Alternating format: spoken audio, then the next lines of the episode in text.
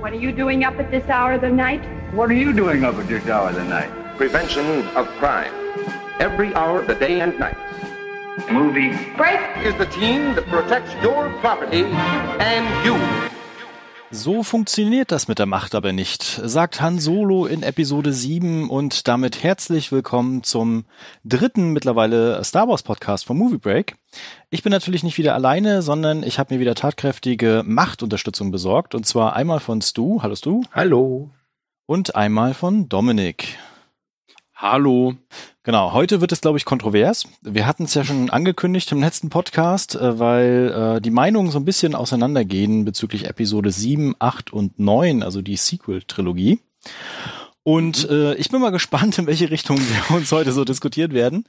Äh, genau, aber steigen wir doch erstmal relativ harmlos ein. Wir sollten vielleicht noch, schon wenn ich unterbreche, ganz klar so, ja. sagen, dass wir hier jetzt eine Spoilerwarnung aussprechen. Das haben wir bei den Vorgängercasts nicht gemacht, weil die Filme uralt sind und glaube ich, jeder hat sie gesehen. Aber gerade jetzt bei Episode 9, der ja vor einem Monat erst ins Kino gekommen ist, ähm, wollen wir auf Vorsicht äh, nur mal sicher gehen und einfach sagen, es wird gespoilert, Leute. Und zwar alles. Alles. Wir reden über alles. Ja. Genau. Knallhart. Ähm, dann würde ich einfach mal tatsächlich starten und zwar mit der Frage, ähm, wie war das denn zu Episode 7, als das Ganze angekündigt worden ist, als so die ersten Trailer, Bilder kamen? Welche Erwartungen hattet ihr denn insgesamt an Episode 7 als auch die komplette neue Trilogie? Was habt ihr dann damals so gedacht? Stu. Ähm, ich konnte ja jetzt bei den Vorgängercasts immer schöne Anekdoten erzählen. Allerdings muss ich jetzt gestehen, bei der Sequel-Trilogie sind Anekdoten bei mir eher rar gesät. Es wurde halt angekündigt. Ich dachte mir, ja, cool, warum nicht? Äh, dann wurde angekündigt, J.J. Abrams machst. Dann dachte ich mir, okay, klar, ich meine, der hat Mission Possible gerettet. Ja, der hat Star Trek gerettet, wenn man so will. Und jetzt macht er halt eben Star Wars. Also, äh, ja, für, für mich war es eine logische Konsequenz. Und dann kam der erste Trailer und hat mich voll abgeholt. Und dann, ja. Aber es war nicht so, ich weiß nicht. Ähm, lag vielleicht einfach daran, weil ich einfach ein bisschen älter schon war. Ja, ich äh, wurde da jetzt auch nicht so mega mitgerissen. Also ich weiß noch, dass ich mir damals dachte, als dann halt eben die Meldung kam mit Lucasfilm und Disney, die werden das jetzt halt in den Boden stampfen, solange bis es keiner mehr sehen kann. Und ähm, ob an, an welchem Punkt sie das eventuell schon ein bisschen geschafft haben, da kommen wir dann vielleicht später zu. Ich habe da auch tatsächlich keine Anekdote zu. Also ich war sehr skeptisch. Ich dachte mir dann auch so, ah, jetzt zerren sie noch mal irgendwie den den Cast der Urtrilogie vor die Kamera und die sind alle alt geworden und ob das noch jemand überhaupt sehen möchte, das mag jetzt zynisch klingen. Aber ich weiß nicht, also die Aussicht dann irgendwie Mark Hamill wieder zu sehen, fand ich jetzt nicht so verlockend, sage ich ganz ehrlich. Okay, Dominik hat Ähm, was gegen alte Menschen. Nein, das, nein, das, das hat nichts mit. Und Disney. Ja, ja, ja, passt doch wunderbar. Disney ist ja auch der Methusalem des Geschäftes. Äh, nee, also ich habe nichts gegen alte Menschen, aber ich weiß nicht, ich fand es halt so, die, die Aussicht fand ich nicht so pralle und die ersten Trailer, weiß ich nicht, alle dann dieses, dieses ähm, Chewie We Are Home, da irgendwie, als sie da reinkommen, dachte ich mir auch so, oh Gott, sind die alt geworden. Okay, äh, absolute konträre Meinung. Der Trailer bei Chewie We're Home, da war ich sowas von, da hatte ich Gänsehaut. Ja, da, Ja, da war ich auch das- also dabei. da, ja. sorry, da.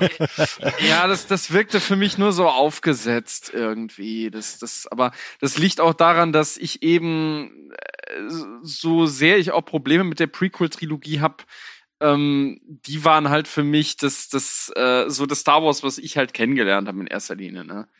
Und äh, für mich war das irgendwo auch auserzählt. Auf der anderen Seite fand ich es dann aber auch durchaus reizvoll, weil ich hatte dann halt immer denselben Gedanken wie Thomas äh, den auch schon geäußert hat in der, äh, ich glaube in der ersten Ausgabe, ja klar, zu den alten Filmen, äh, dieses von wegen, nur weil Imperator weg ist, ist nicht das ganze Imperium weg. Und es gibt ja auch in dem alten Kanon, der dann ja verworfen wurde und als Legends deklariert wurde, aber da kommen wir später zu, ähm, gibt es ja durchaus gute Geschichten auch, die nach äh, Episode 6 spielen. Ne? Was man ja auch sagen muss, dass als das angekündigt worden ist, also das Disney Star Wars Kauf für, ich glaube, wie viel waren es? 4 Milliarden, 5 Milliarden US-Dollar?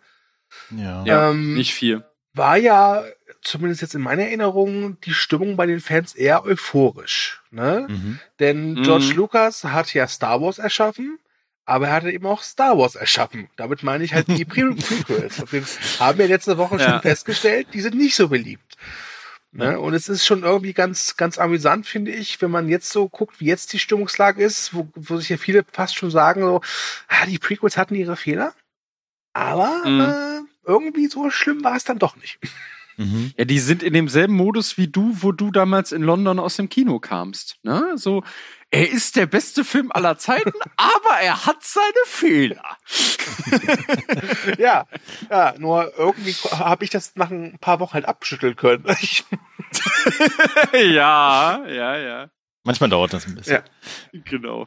ähm, ich muss ja sagen, ich war damals irgendwie direkt auf den Hype-Train aufgesprungen und dachte mir so, whoop, ab ins Kino. Äh, Mhm. Und äh, fand auch den ersten Trailer äh, auch super. Und irgendwie hatte das eine coole Stimmung. Dachte mir so, okay, cool, was kommt da jetzt? Äh, hatte aber natürlich auch gewisse Erwartungen und äh, hatte mir gedacht, okay, jetzt ähm, geht's vielleicht in eine völlig andere Richtung und bin jetzt gespannt, was sie diesem Universum hinzufügen. Und natürlich auch mit der Erwartung, beziehungsweise mit dem, mit der Spannung herangegangen. Äh, was Mhm. ist aus den alten Figuren geworden? Was, was haben die gemacht? Was haben die erlebt? Was machen die heute? Mhm. Und äh, daher war ich zumindest im Vorfeld äh, des Kinostarts doch recht gespannt und dachte mir so, okay, was passiert jetzt? Hm. So, genau, dann waren wir im Kino, haben alle Episode 7 gesehen. Mhm. Mhm. Und äh, jetzt die Frage, wart ihr danach noch mit dem gleichen Gefühl rausgegangen oder hattet ihr gedacht so, puh, das ist Also jetzt schwierig? ich war am Starttag drin, äh, gleich die erste Vorstellung in einem sehr großen Kino und äh, kam raus und war so ja auf Wolke 9. Dachte mir, ach schön, dieses Star Wars Gefühl, das war wunderbar. Und dann bin ich halt nach Hause gefahren und so unterwegs hat sich das irgendwie so eingestellt, dass mein Gehirn mir immer verklickert hat, so hör mal, ähm, also der Film war schon gut, aber ist dir schon mal aufgefallen, dass es im Prinzip ein Remake des allerersten Star Wars Films war? Und dann habe ich noch gesagt, so, nein, hören, das, das, das bildest du dir ein. Ich meine, doch, warte, doch, du hast recht, hören. Und ähm, ich mag den, äh, den Force Awakens sehr gerne. Ähm, aber er ist halt schon wirklich ein sehr, ich nenne es mal, sicheres Produkt. Mhm. ja, Ja. das trifft es. Produkt trifft es. Okay, Dominik.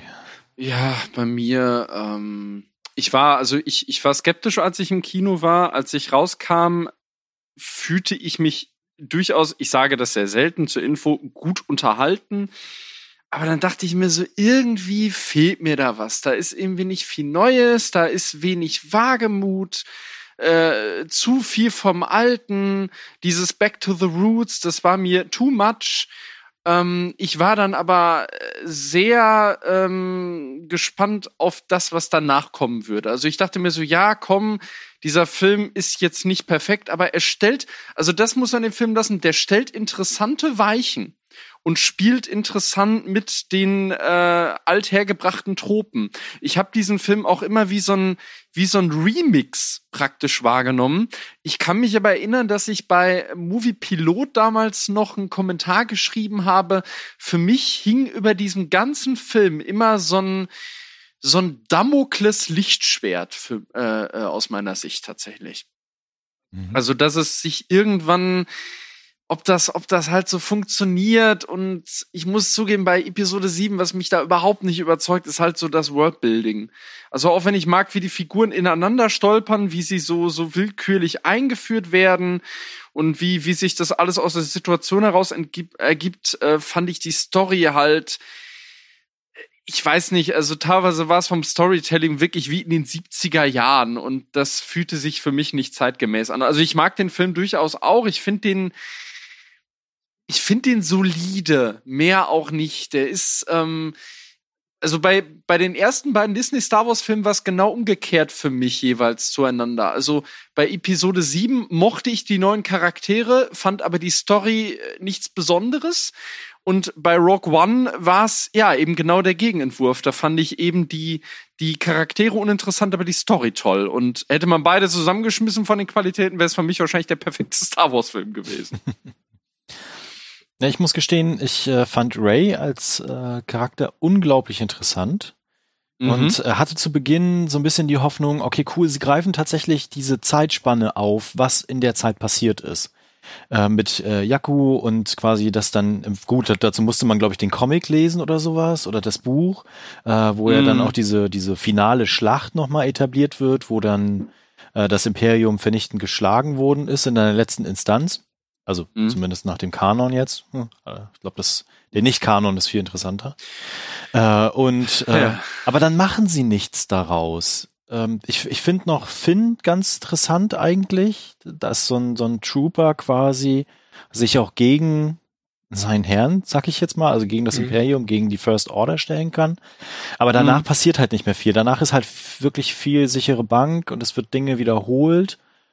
Und ähm, diese, die, mir fehlt tatsächlich äh, bei überhaupt bei 7, 8 und 9 diese, diese Zeitspanne zwischen Episode 6 und Episode 7 ist wie so ein schwarzes Loch.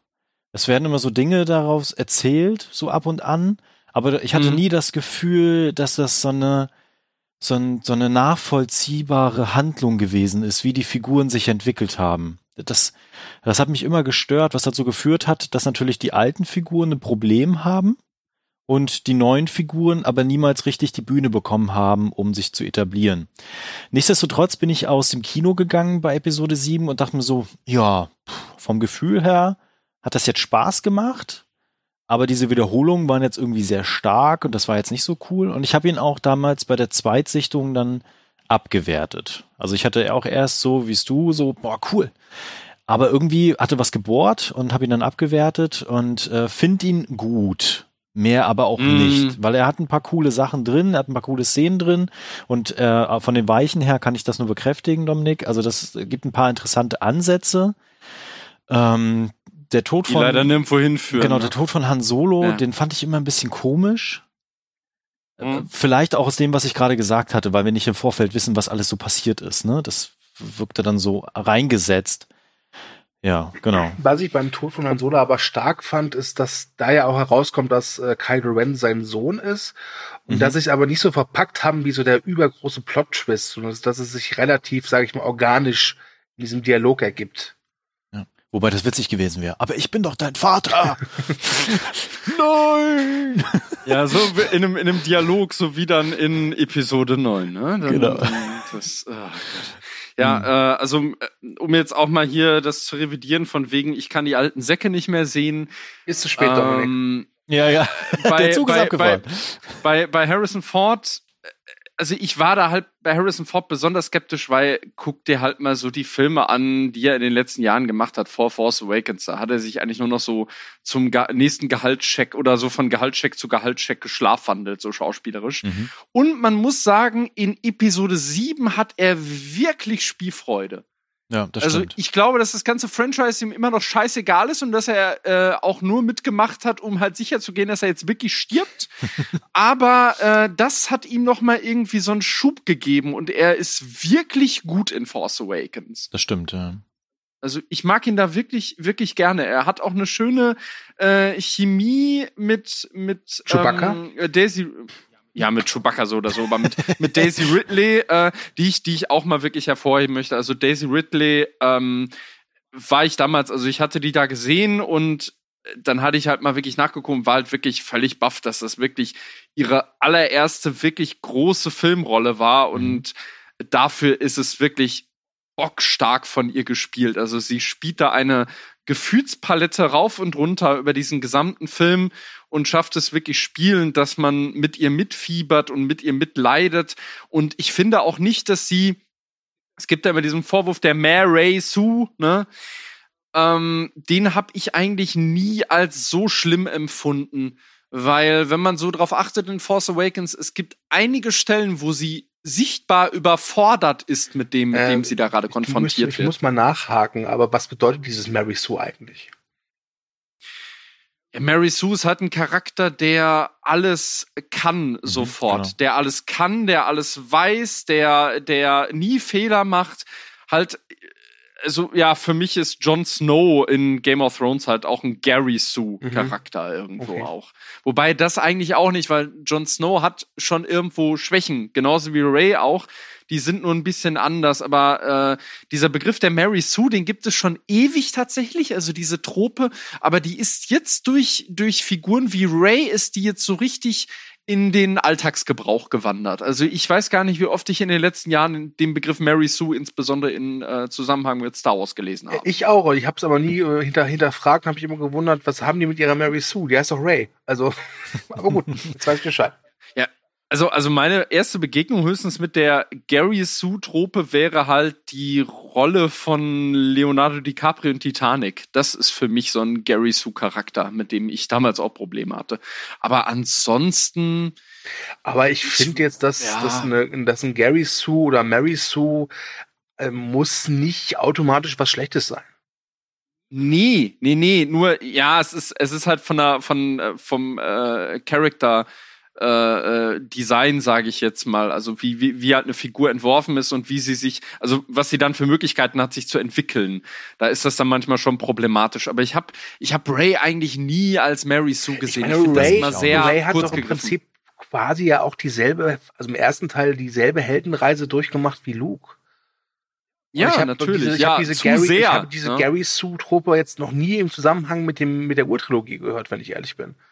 Vielleicht habe ich nicht richtig hingehört, kann auch sein.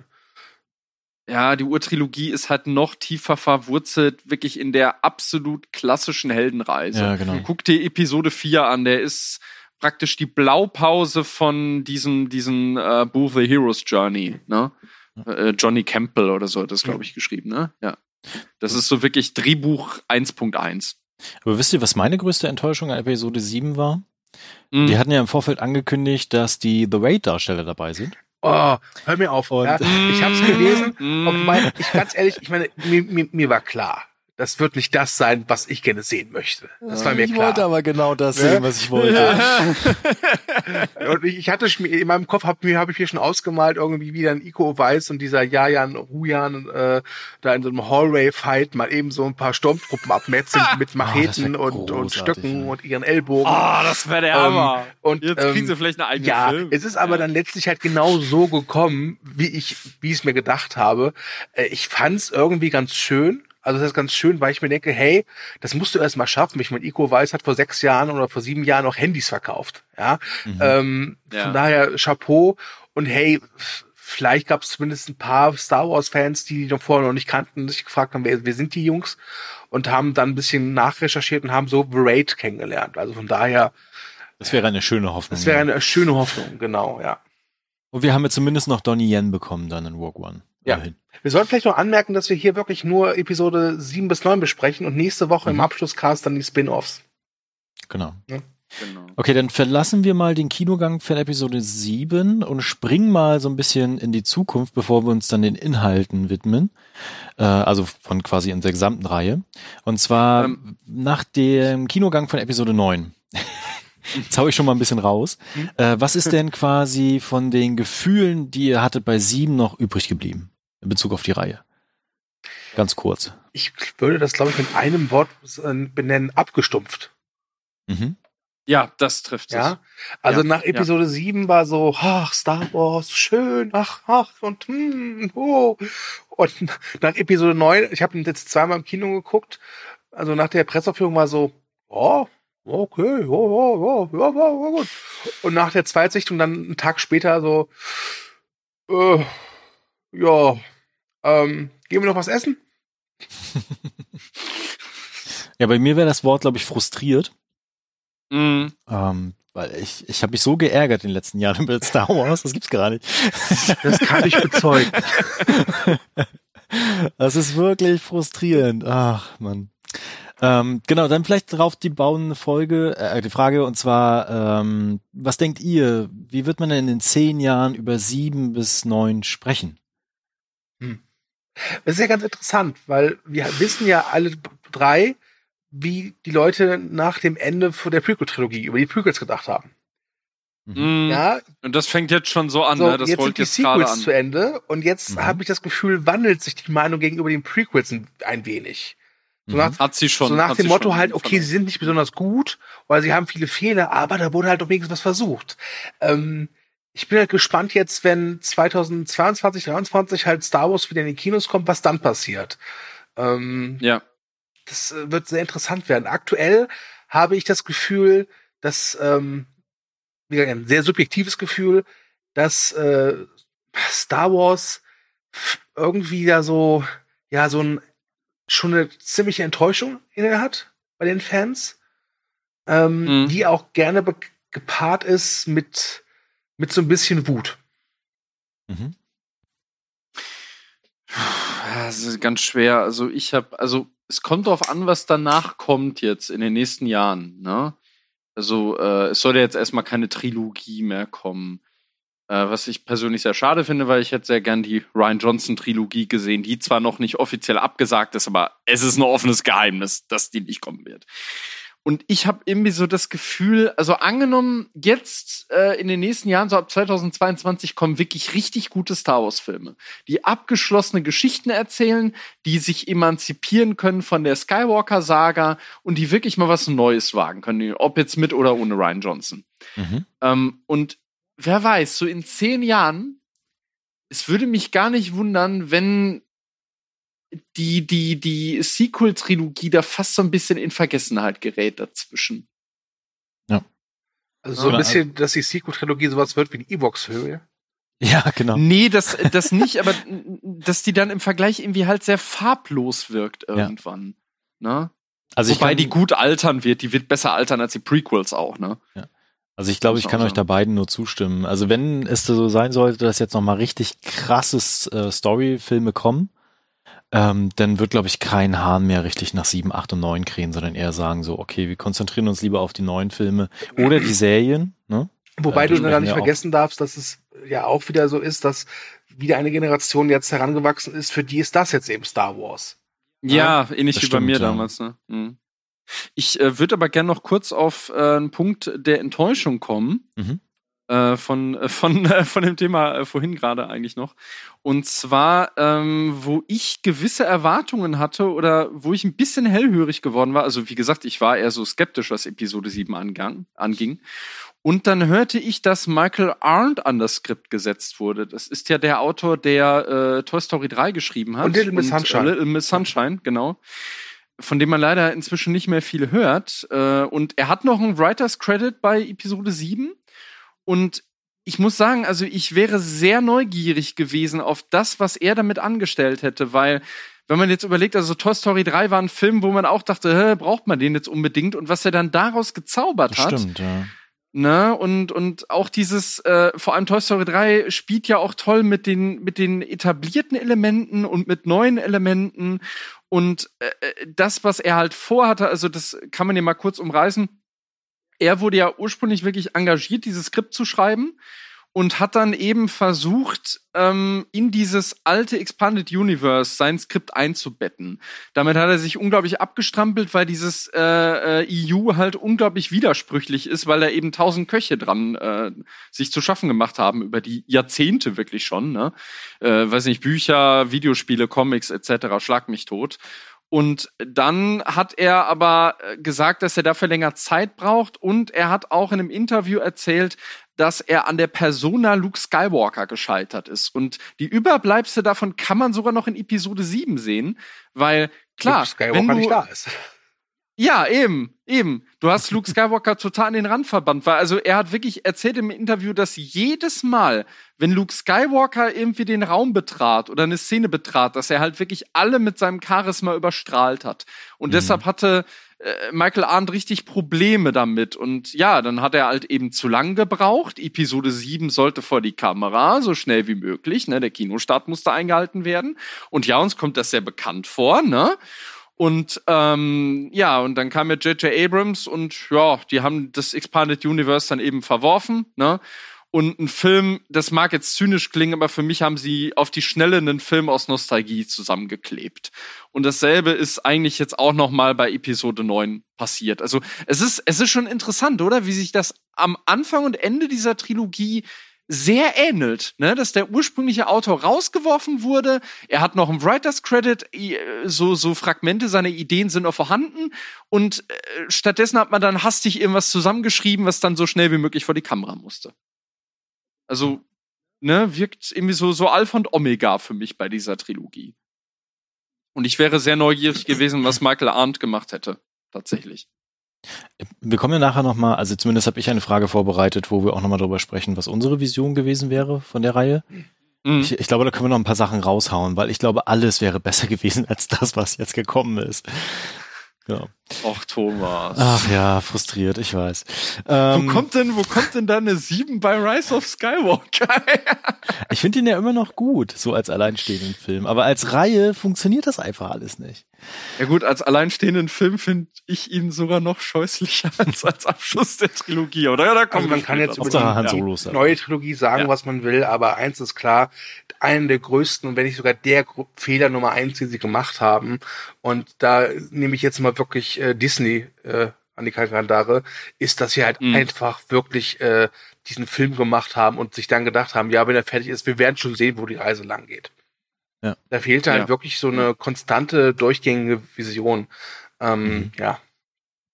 Es Genau. war eben nach dem Motto, wie damals bei George Lucas auch mit der Prequel-Trilogie, der Name wird schon das Geld reinholen. Das war so diese, diese Haltung eigentlich, ne? Und dass die, äh, weil irgendwie, weil, äh, als, als Disney äh, Lucasfilm aufgekauft hatte, wurde das ja irgendwie auch so kurz so als Heiland wahrgenommen. Ne? Und dieses, ah, wir hören auf die Fans, aber gut, da kommen wir später zu. Und jetzt denken sich die, fragen sich die Fans so, hey Georgie Boy, hast du die 5 Milliarden noch übrig? Es gibt jetzt auch gerade Gerüchte, dass George Lucas wieder äh, zurück will, ne? Dass er irgendwie mega erbost ist, aber ja gut, das hatte ich bei We Got This Covered gelesen, also muss ja, gut, da vorsichtig muss man sein. eh aufpassen. ja, ja, die nehmen wir auch nicht mehr als Quelle her für News inzwischen. Okay, dann steigen wir mal ein bisschen äh, weiter ein. Und zwar Mhm. direkt mit der Frage, welcher Film ist denn eigentlich euer Liebling der drei? Ähm, ich traue mich das ja gar nicht zu sagen. Und ich Ich glaube, dass Dominik und ich dieselbe Antwort geben werden. Ähm, Mhm. Sollen wir es im Chor machen? äh, wir kommen wie so ein Pflaster abziehen, ganz schnell. Episode 8. Episode 8. Okay. Oh, das ähm, hat Thomas Baby genau, die Antwort werde ich nicht geben. oh, Überraschung, Überraschung. Jetzt Kontroverse ingoing. ja, genau. Also bei mir ist es tatsächlich Episode 7, weil der vom Gefühl her immer noch irgendwie so am dichtesten an Star Wars rankommt. Ja, Mhm. das, genau. Äh, Ich glaube, mehr können wir nachher äh, bei der nächsten Frage gleich dann zu beantworten. Ich, ich Ähm. kann's, ich, ich kann's aber auch nachvollziehen, weil ähm, ich, ich hatte ja gerade schon gesagt, Episode 7 ist für mich so ein, so ein Remix-Film. Mhm. Und was ich an dem mag, ist der Look. Der Ja. sieht, der sieht neuartig aus, der Film, hat aber den Look der alten Filme und das Genau. ergibt eine sehr schöne Mischform. Und man muss sagen, man kann an den neuen Filmen auch wirklich, also technisch sind die State of the Art, absolut. Die haben nahezu perfektes CGI und äh, halt der Rückgriff auf, auf handgemachte Effekte ist halt wirklich schön. Ne? Also da Ja. hat dann auch äh, Oh, was ich, Abrams, was ich echt krass finde ja. in Episode 7, diese Szene, wenn Ray sich dieses Brot backt. Mhm. Das ist ja, Ja. wirklich, das haben die irgendwie hinbekommen ohne Pizza, ohne Computereffekte. Ich meine, das Brot sollte man, also das konnte man wirklich essen. Es soll nicht so gut geschmeckt haben, aber das fand ich echt krass. Ja, aber sowas gibt's ja noch. Das sind ja, das sind ja klassische Spezialeffekte, weiß ich nicht. Zum Beispiel bei, äh, bei Harry Potter beispielsweise, wenn die da irgendwie äh, in, in Zaubertränke in ihre Kesse gucken und dann da irgendwie was rausspuckt, das sind wirklich pyrotechnische Effekte Mhm. Auch, ne? Also das, das vergisst man generell, schmeißen die Leute ja auch immer gern Spezialeffekte und visuelle Effekte in einen Topf, ne? Dabei sind das Mhm. völlig unterschiedliche Hüte. Okay. Ja. Welchen Film könnt ihr gar nicht leiden? Ähm, also ich würde sagen, dass der Episode 9 der schwächste ist, aber auch den, also den habe ich jetzt zweimal geguckt und ähm, ich bin nicht so weit, dass ich jetzt sage, der ist echt scheiße. Ja, ähm, ist, ist, ich, ist aber, glaube ich, ganz gut, dass ich ihn jetzt in nächster Zeit nicht nochmal gucken werde. Weil das ist der Film, der, glaube ich, bei mir wirklich, der nochmal fallen könnte. Und zwar extrem. Mhm. Dominik? Ich mach's kurz, bei mir ist es Episode 9. Äh, er war auf meiner Flop-Liste äh, der äh, Filme 2019. Nicht auf Platz 1, das war der Lion King, aber auch Disney. Ähm, ja, nee, es ist, es ist der Film, also ich habe es auch gerade schon im Vorgespräch gesagt, ich werde ihn mir noch einmal ansehen nach dem Kino und dann wird er bei mir wahrscheinlich so tief fallen, dass ich ihn nicht nochmal sehen möchte. Mhm. Ähm, bei mir ist es so ein bisschen ambivalent, muss ich gestehen. Also ich würde jetzt pauschal würde ich sofort acht sagen. Das äh, kann ich nachher auch noch mal ein bisschen tiefer begründen. Ähm, muss aber auch gestehen, dass wenn ich glaube ich jetzt noch mal neun gucken sollte irgendwann Mhm. oder ich einfach anfange über diesen Film nachzudenken, was ich nicht tun sollte, dann äh, wird er auch massiv fallen. So und äh, aber noch ist es acht. Beziehungsweise acht hat mich am meisten geärgert. Ja, da hat sich der Frust eben jetzt auch so angestaut, ne, über zwei Jahre inzwischen. bei, Genau. bei Rise of Skywalker sackt er gerade so. Ja, das dauert ja noch zwei Jahre. Wobei, wobei ich jetzt eine Frage hätte, hast du, hast du die anderen Filme, also Episode 8 wahrscheinlich nicht, aber hast du Episode 7 zweimal im Kino gesehen? Ah, nee, ich habe alle nur einmal gesehen. Okay, also du hättest jetzt auch bei 9 nicht den Drang, noch mal reinzugehen. Nein, überhaupt nicht. Okay. Also dafür waren sie alle nicht, also nicht überragend genug. Genau. Wobei das schon Kinofilme sind, ne? Also man sollte die schon, Star Wars sollte man schon im Ich Kino habe ja auch neun im IMAX gesehen und Oh. hatte im Vorfeld die fünf Minuten Preview von Tenet gesehen, die äh, als komplette Oh mein Gott. als komplette ja. fünf Minuten Filmszene. Übrigens, das wird der Film des Jahres, kann ich euch jetzt schon versprechen. Und ich glaube, dass dass ich so gut aus dem Kino gegangen bin, also noch vielleicht so ein bisschen mehr vom Gefühl her, lag tatsächlich auch am IMAX. Weil die Bilder, die da auf der Leinwand waren, das war wirklich schon cool, muss ich gestehen. Ähm, wenn ich ihn jetzt irgendwann im Heimkino gucke und vielleicht dieser, äh, dieser Effekt weg, wegfällt, ne, dass er Mhm. dann sowieso einfach dann nochmal abgewertet werden muss. So. Ich glaube, dass der so in sich zusammenfällt, wenn man den noch mal guckt. Also ich auf jeden Fall. Das wir werden da noch mehr Sachen auffallen und ja, gut. Wir sitzen ja heute hier. Genau. Dann äh, steigen wir doch mal in das Kontroverseste von der Reihe, glaube ich, ein. Ja, und zwar, ich habe es mal, um, ich hab's mal umschrieben als äh, Lens Flare äh, Retro-Nostalgie Wohlfühl-Action oder lieber Elektro-Vakuumbomben. Und zwar der Kontrast der Reihe. Ne? Also wir haben äh, sieben und neun mit Abrahams, der so irgendwie so sein Ding durchgezogen hat. Und wir haben in der Mitte Ryan Johnson, der versucht hat, sein Ding durchzuziehen. Und herausgekommen ist so ein fauliger Hamburger, äh, wo wir Mhm. quasi dann die Paddles haben und in der Mitte das Fleisch, aber irgendwie schmeckt er nicht. Wie denkt ihr denn darüber? Ähm, Hm. also, ich muss ja, es gibt ja einen Lovecast zu Episode 8, den ich hier nochmal empfehlen, empfehlen möchte. Ähm, Ja. Ich kann nur so viel sagen. gut. Ich äh, hab's den Episode 8 zweimal im Kino geguckt und zu Hause, da habe ich jetzt auch zwei, drei Mal und jedes Mal, wenn ich ihn geguckt habe, habe ich mir echt echt geda wie gedacht so, geil. es tut mir leid. Ich finde das äh, ziemlich geil, was Ryan Johnson da gemacht hat.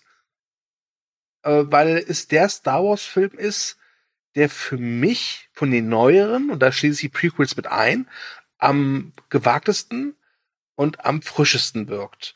Ohne dabei Ja. aber auch, äh, ohne da, also, also, er schafft es für, für mich, dieses Vermächtnis mit Füßen zu treten und es gleichzeitig zu streicheln. Und das habe ich sehr genossen.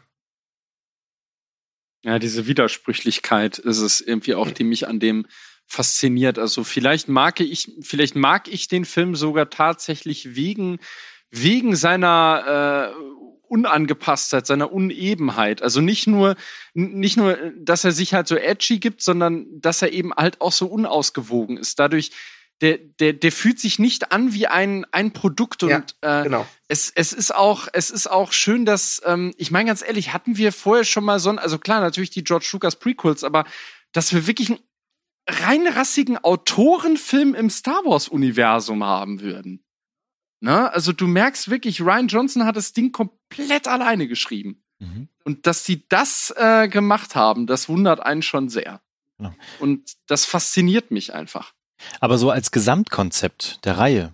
Ne? Also wir haben quasi sieben, Mhm. der so sehr auf Nostalgie zielt und so sehr spaßig sein will, aber nichts riskiert. Dann haben wir acht, der wirklich mal versucht, was Neues zu erzählen. Ob das auf allen Ebenen funktioniert, ist eine andere Frage. ähm, und äh, dann nochmal als Abschluss quasi das gleiche, was wir in sieben hatten. Und ich finde, das zerstört dieses Fra Franchise so dermaßen äh, als, als Trilogie. F funktioniert das für Mhm. mich nicht. Das sind so unterschiedliche Bauklötze. Die man nicht stapeln kann. Ja, wobei Ja, da da ist ist, was dran. halt, äh, Mhm. sag ich mal, auch Disney schuld, weil die halt eben nach dem Backlash von Episode 8 ähm, ja einfach, ich sage es mal ganz profan, die Eier nicht hatten, um diesen Weg weiterzugehen. Äh, Mhm. Ich glaube, dann sähe es vielleicht ein bisschen anders aus. Und sie haben halt schon nach einer, ich nenne es mal Notlösung gesucht und haben halt deswegen halt äh, den, den guten JJ nochmal rangeholt. Ja. Ähm, Ja. Und der musste Also es dann gebe richten. Disney, genau, also ich gebe Disney da auch die volle Schuld. Also wir hatten es ja gerade schon angesprochen, dass es keine Vision gab, keine Idee gab für diese Trilogie an sich, ne? Also auch wenn, wenn Lukas irgendwie auch von Film zu Film gegangen ist, hat er ja trotzdem eine Idee, wo es hingeht. Ja. Und Ja, äh, die, ja. die fehlt mir hier als Reihe an Ja. sich. Und deswegen wird dann acht, fü- fühlt sich auch total ausgeklammert an. Und in, in neun wird dann versucht, alles über den Haufen zu werfen und so, so gestückelt, so zack, zack, zack, zack, zack, hier sind, das ist jetzt irgendwie alles passiert und jetzt gehen wir in die Richtung.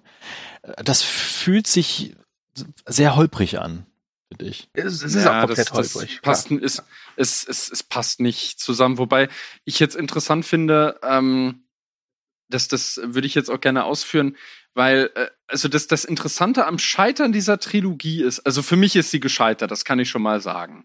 Und irgendwie auch, je länger man über sie nachdenkt, desto redundanter ist sie eigentlich für mich, auch wenn ich Episode 8 für sich genommen mag. Aber ähm, wenn du jetzt mal wirklich überlegst, jeder Film ist eigentlich eine Reaktion auf die, auf das Feedback des vorherigen. Und sie haben eigentlich immer dieses Credo gehabt, also natürlich ist das PR-Geschwafe gewesen, von wegen, oh, wir hören auf die Fans, anders als George Lucas. Und sie haben eigentlich immer auf die Fans gehört und trotzdem ist keiner zufrieden. Ich meine, lass das jetzt wirklich mal Revue passieren. Was mir auch, die Haltung. vor allem, was, Ja, das klingt ja. immer so, wir haben auf die Fans gehört, das gehört, das, das hört sich so an, als wäre das, wäre das so eine, eine lebendige Masse von Fans, die eine Richtig. Meinung hat. Das ist ja Schwachsinn. Richtig. Ich meine, ich Das- meine, Episode 8 hat ja auch wirklich, wir sind ja der beste Beweis. Ich würde mich als Star Wars Fan bezeichnen und ich, ich finde ihn großartig, ja. Aber der Unterschied ist halt, dass ich nicht äh, rumtwittere. Es, es gibt genügend Leute und Star Wars Fans, die mit Episode 8 zufrieden waren. Ja, ja, nur sind die dann in der Minderheit, weil eben die Lauten dann gebrüllt haben. Aber um, um mich das jetzt mal, ähm, also ich, ich will das jetzt wirklich mal gerne ausführen. Also Episode 7 haben sie ja wirklich aus der Haltung herausgemacht, alle finden die Prequels scheiße. Ja, wir müssen die alten Fans wieder ins Boot holen. Wir müssen wieder, wir holen die alten Recken wieder ran und wir äh, kappen so viel äh, wie möglich Verbindungen zu den zu den Prequels und vor allem wir schmeißen George Lucas Pläne für sieben und neun in den äh, sieben bis neun in den Müll. Das war so die Denkweise. Und dann haben sie Episode 7 gedreht und Episode 7 waren dann aber eben die Reaktion drauf, ja, da ist ja nicht viel Neues. Ja, das ist ja nur, das ist ja nur ein halbes Remake. Das, das, das ist zu mutlos, die wagen nichts, die wollen nur auf Nummer sicher gehen, die wollen nur unser Geld. Mhm. Und dann haben sie darauf reagiert, okay, gut, dann holen wir uns jetzt einen Regisseur, der hat sehr eigene Ideen, ist sehr eigenwillig, setzt seinen Kopf durch und wagt auch mal was, äh, riskiert es auch mal anzuecken und zu polarisieren.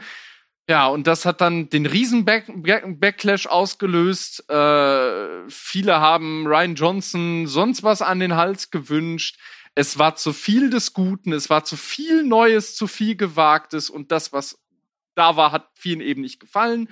Ja, und die Reaktion darauf haben wir dann eben mit Episode 9. Ein Film, der nichts wagt, der nichts äh, wirklich sich irgendwie traut, der einfach nur dazu da ist, um tausend Fantheorien wahlweise zu bestätigen oder irgendwie abzufeiern und äh, von wegen, oh, wir fanden das ja alle scheiße, was vorher war und wir tun jetzt so, als ob dieser Film nie da gewesen wäre, was übrigens auch Schwachsinn ist, wenn man sich Episode 9 anguckt, der greift sehr wohl Sachen aus Episode 8 auf und man merkt ganz genau, was J.J. Abrams an Episode 8 gefallen hat das, das regt mich auch generell halt so auf an Episode 9, dieses, dieses wirklich schon kalkulierte Treten gegen den Vorgänger, auch auf der Metaebene. Das ist wirklich unübersehbar. Ne? Mhm. Er hat fertig. Aber also, ja, äh, sorry jetzt für den, für den Riesenmonolog, aber ihr versteht, was ich meine, Ich dachte oder? Das- jetzt das Thomas Dilemma Aufgabe ist, ist, Episode 8 einen Monolog zu halten, nicht du. Das kommt noch, das kommt noch. dass das, dass das Dilemma eben ist, Sie haben immer auf die Fans gehört und am Ende trotzdem keinen zufriedengestellt. Und die, die, die Krux des Ganzen ist Episode 9, ein Film, der es allen recht machen will und damit eine Kunst vollziehen will, die noch nie jemand Wobei, beherrscht. du hast was gesagt äh, bei Episode, ich muss mal auf Episode 7 jetzt zurückkommen, Entschuldigung, dass der sich nichts traut. Mhm. Und ich gebe dir da auch eigentlich recht, aber ich finde, dass auch der ein paar Momente hat, wo ich damals im Kino dachte, holla, das hätte ich nicht gedacht. Ja, ich, äh, der Tod von Han Solo meine ich gar nicht. Ich meine zum einen, wie, wie die First Order dargestellt wird, mit dieser Mhm. Nazi-Ästhetik tatsächlich. Ähm, mh, obwohl das nichts Neues ja, war. aber in der, in der Radikalität war es mir neu tatsächlich. Space Nazis. Genau. Ähm, Ja, dann dann halt wirklich äh, ja. zu sehen, dass diese Stormtrooper eben auch nur Menschen sind.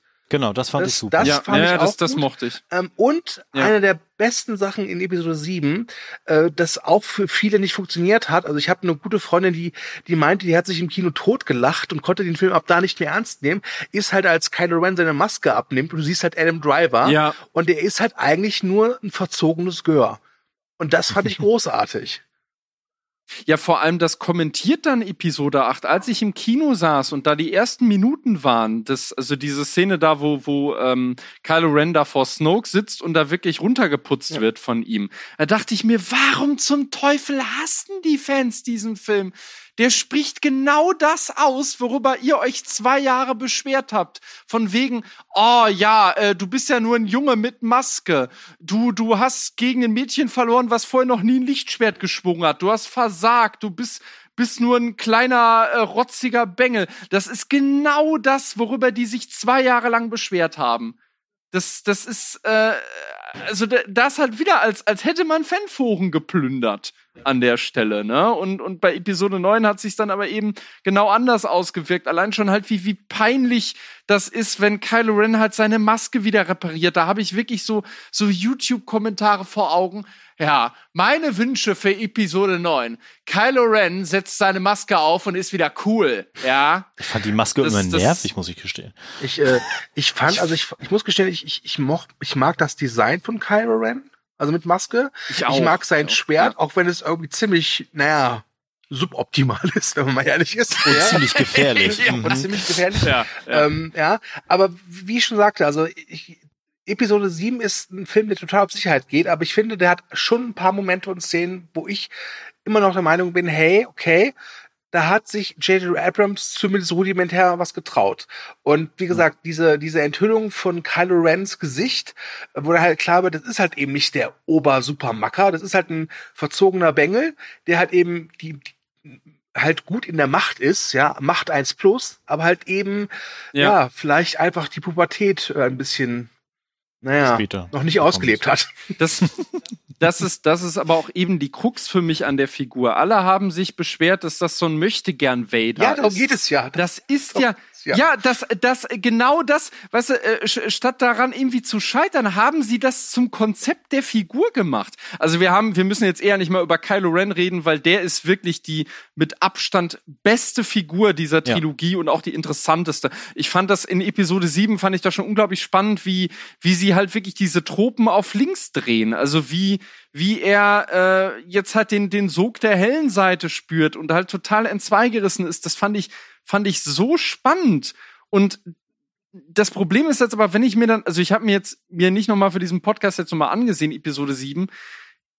Ich weiß nicht, wie, wie sind da eure Gedanken? Habt ihr den Eindruck, dass das, was da in Episode 7 so an Weichen gestellt wird, weil man jetzt halt weiß, dass es nirgendwo hinführt, insbesondere mit Ray, entwertet das den Film im Nachhinein? Es, äh, es wird viel entwertet in dieser ganzen Reihe. also es, Ja, gibt, es sind ja. nicht nur in Episode 7 Stränge, die ins Nichts laufen, sondern auch von 8, da komme ich gleich noch zu, äh, auch Dinge Mhm. ins Nichts laufen, dann aufgrund von 9 und das ist halt frustrierend. Ah, jetzt bin ich schon wieder bei dem Wort. Also, aber ich gehe da Ja, das absolut, der Running ich Gag, bin ja. da auch der Meinung, ich finde, Kylo Ren ist wirklich die, die interessanteste Ja, Figur der auf jeden neuen Fall. Trilogie. Ähm, Großartig gespielt Groß- auch. Wobei ich Mhm. sagen muss, ich habe darstellerisch echt nichts auszusetzen an, an den neuen Figuren, sei es jetzt Oscar Isaac, äh, Daisy Ridley Ja. oder John Boyega, da haben sie wirklich gut gecastet. Ja. Ähm, und sie hätten sich ja in Anführungszeichen noch einfach machen können, einfach sagen, okay, geben wir noch ein paar Minuten mehr aus für bekanntere Gesichter. Ähm, haben sie nicht Mhm. getan, aber okay, Oscar Isaac, klar, der ist halt schon, der ist schon bekannter. Und Adam Driver, den hätte man auch kennen können, aber es sind halt keine Topstars wie jetzt äh, Matthew McConaughey zum Beispiel. Ne? Ja, aber das waren die ja damals auch nicht, ne? Damit wollten sie ja auch wieder Ja, ja, genau. den Flair der 70er Jahre widerspiegeln, Ja. dass sie eben neue, frische Gesichter holen. Und am Cast gibt es nicht zu bemängeln, wobei ich zugeben muss, also ich mag Oscar Isaac wahnsinnig gerne, aber irgendwie mag ich ihn nicht als Poe Dameron. Und das liegt vielleicht auch daran, dass, äh, ich meine, man muss ja wissen, das wissen ja wahrscheinlich auch die meisten, Poe Dameron war ja ursprünglich gar nicht wirklich vorgesehen als Rolle. Der sollte ja eigentlich nur äh, so ein, so ein, ja auch eigentlich eine Art Mentorentod da sterben bei dem Aufprall da auf, auf Jakku. Und man merkt halt deutlich, dass, also klar, Abrams holt ihn halt irgendwie von den Toten wieder, warum auch immer, ne? Aber ja, gut, da kommen wir dann später zu, wenn Abrams noch so aus dem Grab holt. Aber ähm, man merkt halt auch wirklich, dass er dann auch, also klar, er hat sich irgendwie diese Figur verliebt, also Abrams jetzt, aber er weiß auch irgendwie da nichts mit anzufangen. Ich meine, was hat denn Poe zu tun in Episode 7? Wir fassen zusammen, Dominik hasst alte Menschen und Latinos. Nein, das äh, nochmal, Oscar Isaac ist ein fantastischer Schauspieler, aber irgendwie, Also, irgendwie ist er äh, fast ein bisschen also, vergeudet. also in Star Oscar Isaac hat, glaube ich, von den vier genannten am wenigsten zu tun.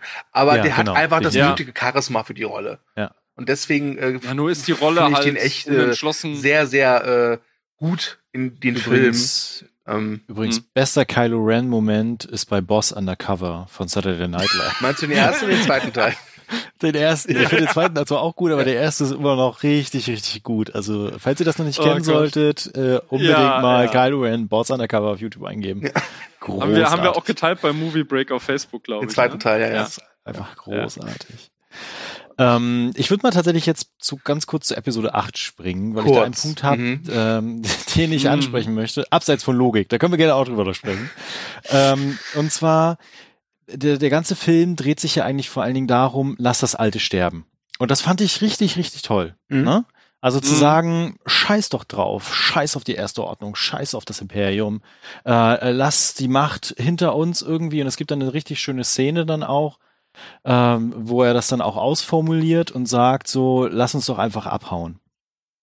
Das Problem, was ich mit dem Film habe, am, am, er, er versucht die ganze Zeit, das zu tun, äh, Dinge zu ändern und ähm, anders zu machen, aber am Ende landet er genau wieder da, wo er angefangen hat. Ne? Mm, Ähm, ja. Luke ist wieder der Held, die, die Bücher der Macht sind erhalten geblieben, die hat Ray gesichert, äh, Kylo Ren übernimmt die First Order und macht damit genau das, was er eigentlich nicht machen wollte. Ne?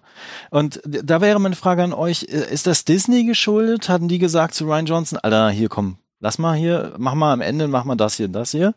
Oder war das tatsächlich seine Idee? Das habe ich mich, seit zwei Jahren frage ich mich das und ich habe immer noch keine Antwort darauf.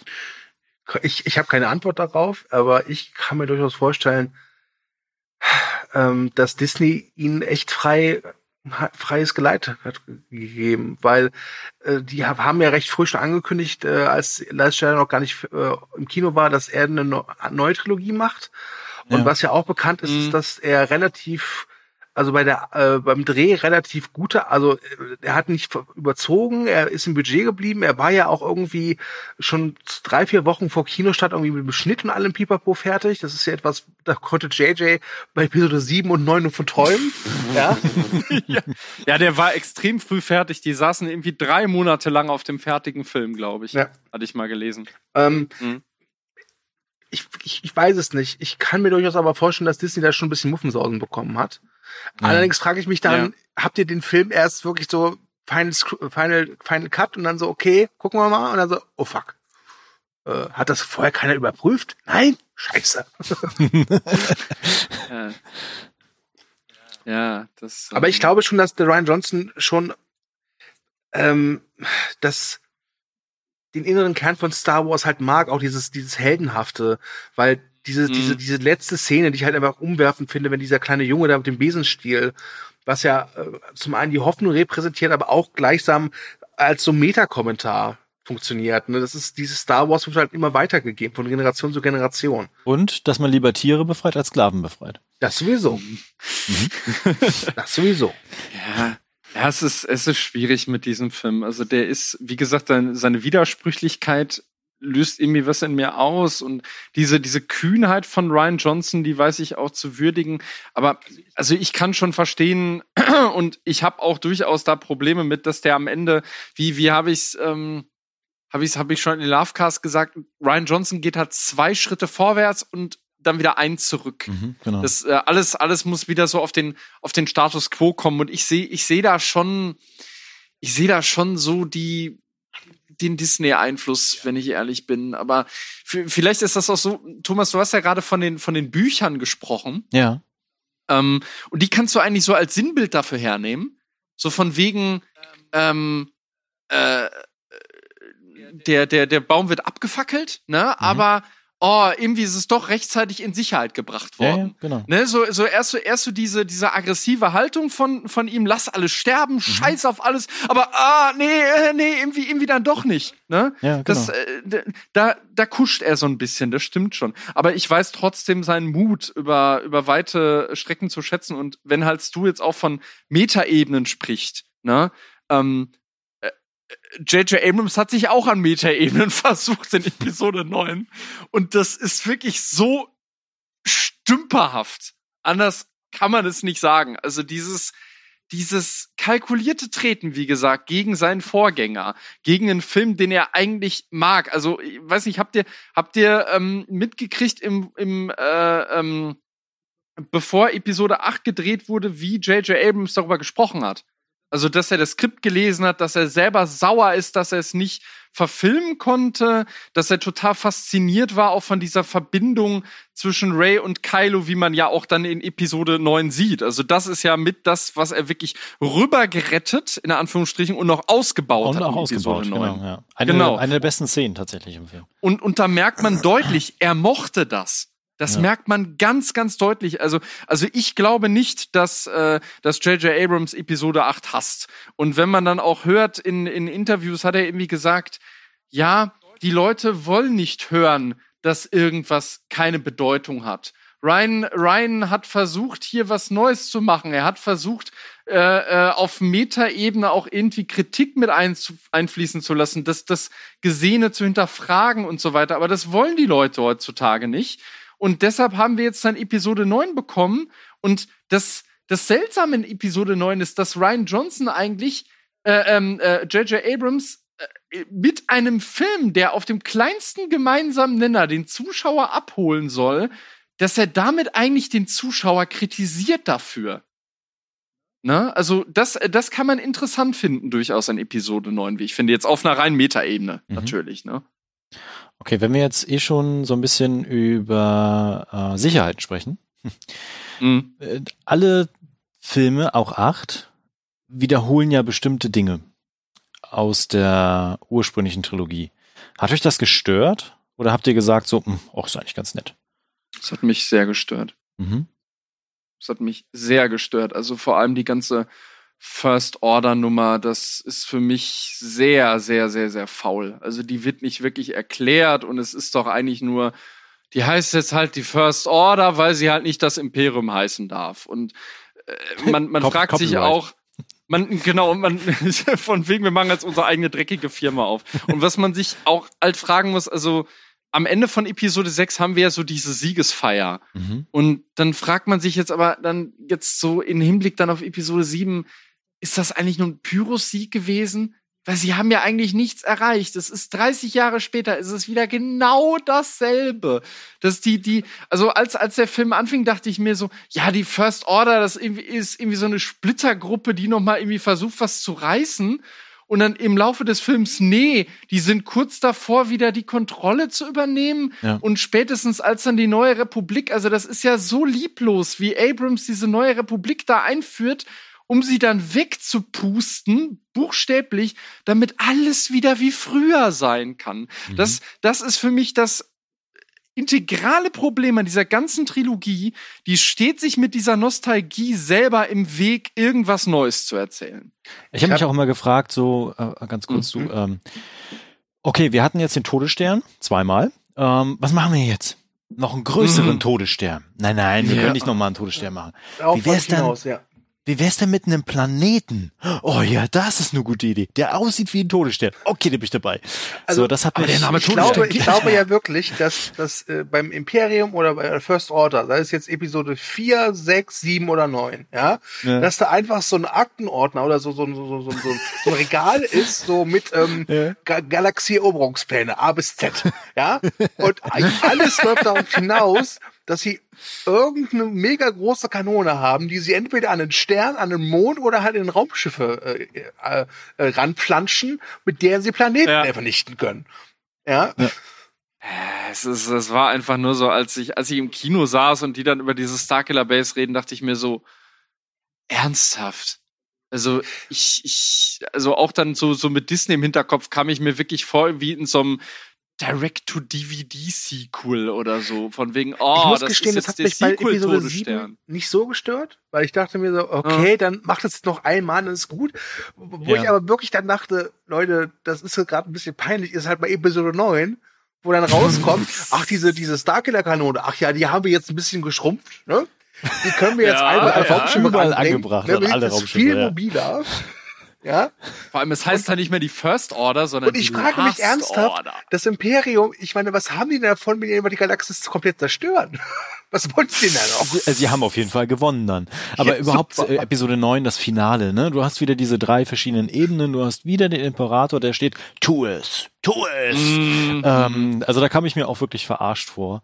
Und Ja. äh, aber auch Episode 8 hat ja diese Momente, wo sie dann quasi äh, die Salzschlacht anstatt eine Schleeschlacht machen, ne? Ähm, Mhm. Es sind so, so, so Dinge, wo ich mir denke, wa- warum? Warum nicht einfach was, was Neues? Und auch wenn es visuell manchmal cool ausgesehen hat, äh, fehlte mir tatsächlich da wirklich der Mut zu Neuem. Also das zunächst einmal sieht Episode 8 komplett visuell unglaublich gut aus. Das wollten wir hier mal festhalten, ja. Ja, allein Crate, der, der Salzplanet, also das ist so grandios visuell. Ja. Wirklich. Also muss ich auch gestehen, ich, ich, ich kann das die Kritik schon nachvollziehen. Aber gerade halt bei diesem Salzplaneten, wenn dann so dieses Rote dazukommt, was ja auch eine unglaubliche symbolische Kraft hat, ähm, hat Ja. mich das nicht so gestört, muss ich gestehen. Um jetzt hier Pascal mal zu ersetzen. Ah! Ne? Das, das, das, sieht, das sieht aus wie aufgerissene Wunden. Ne? Es blutet dann und wie das dann so hochspritzt.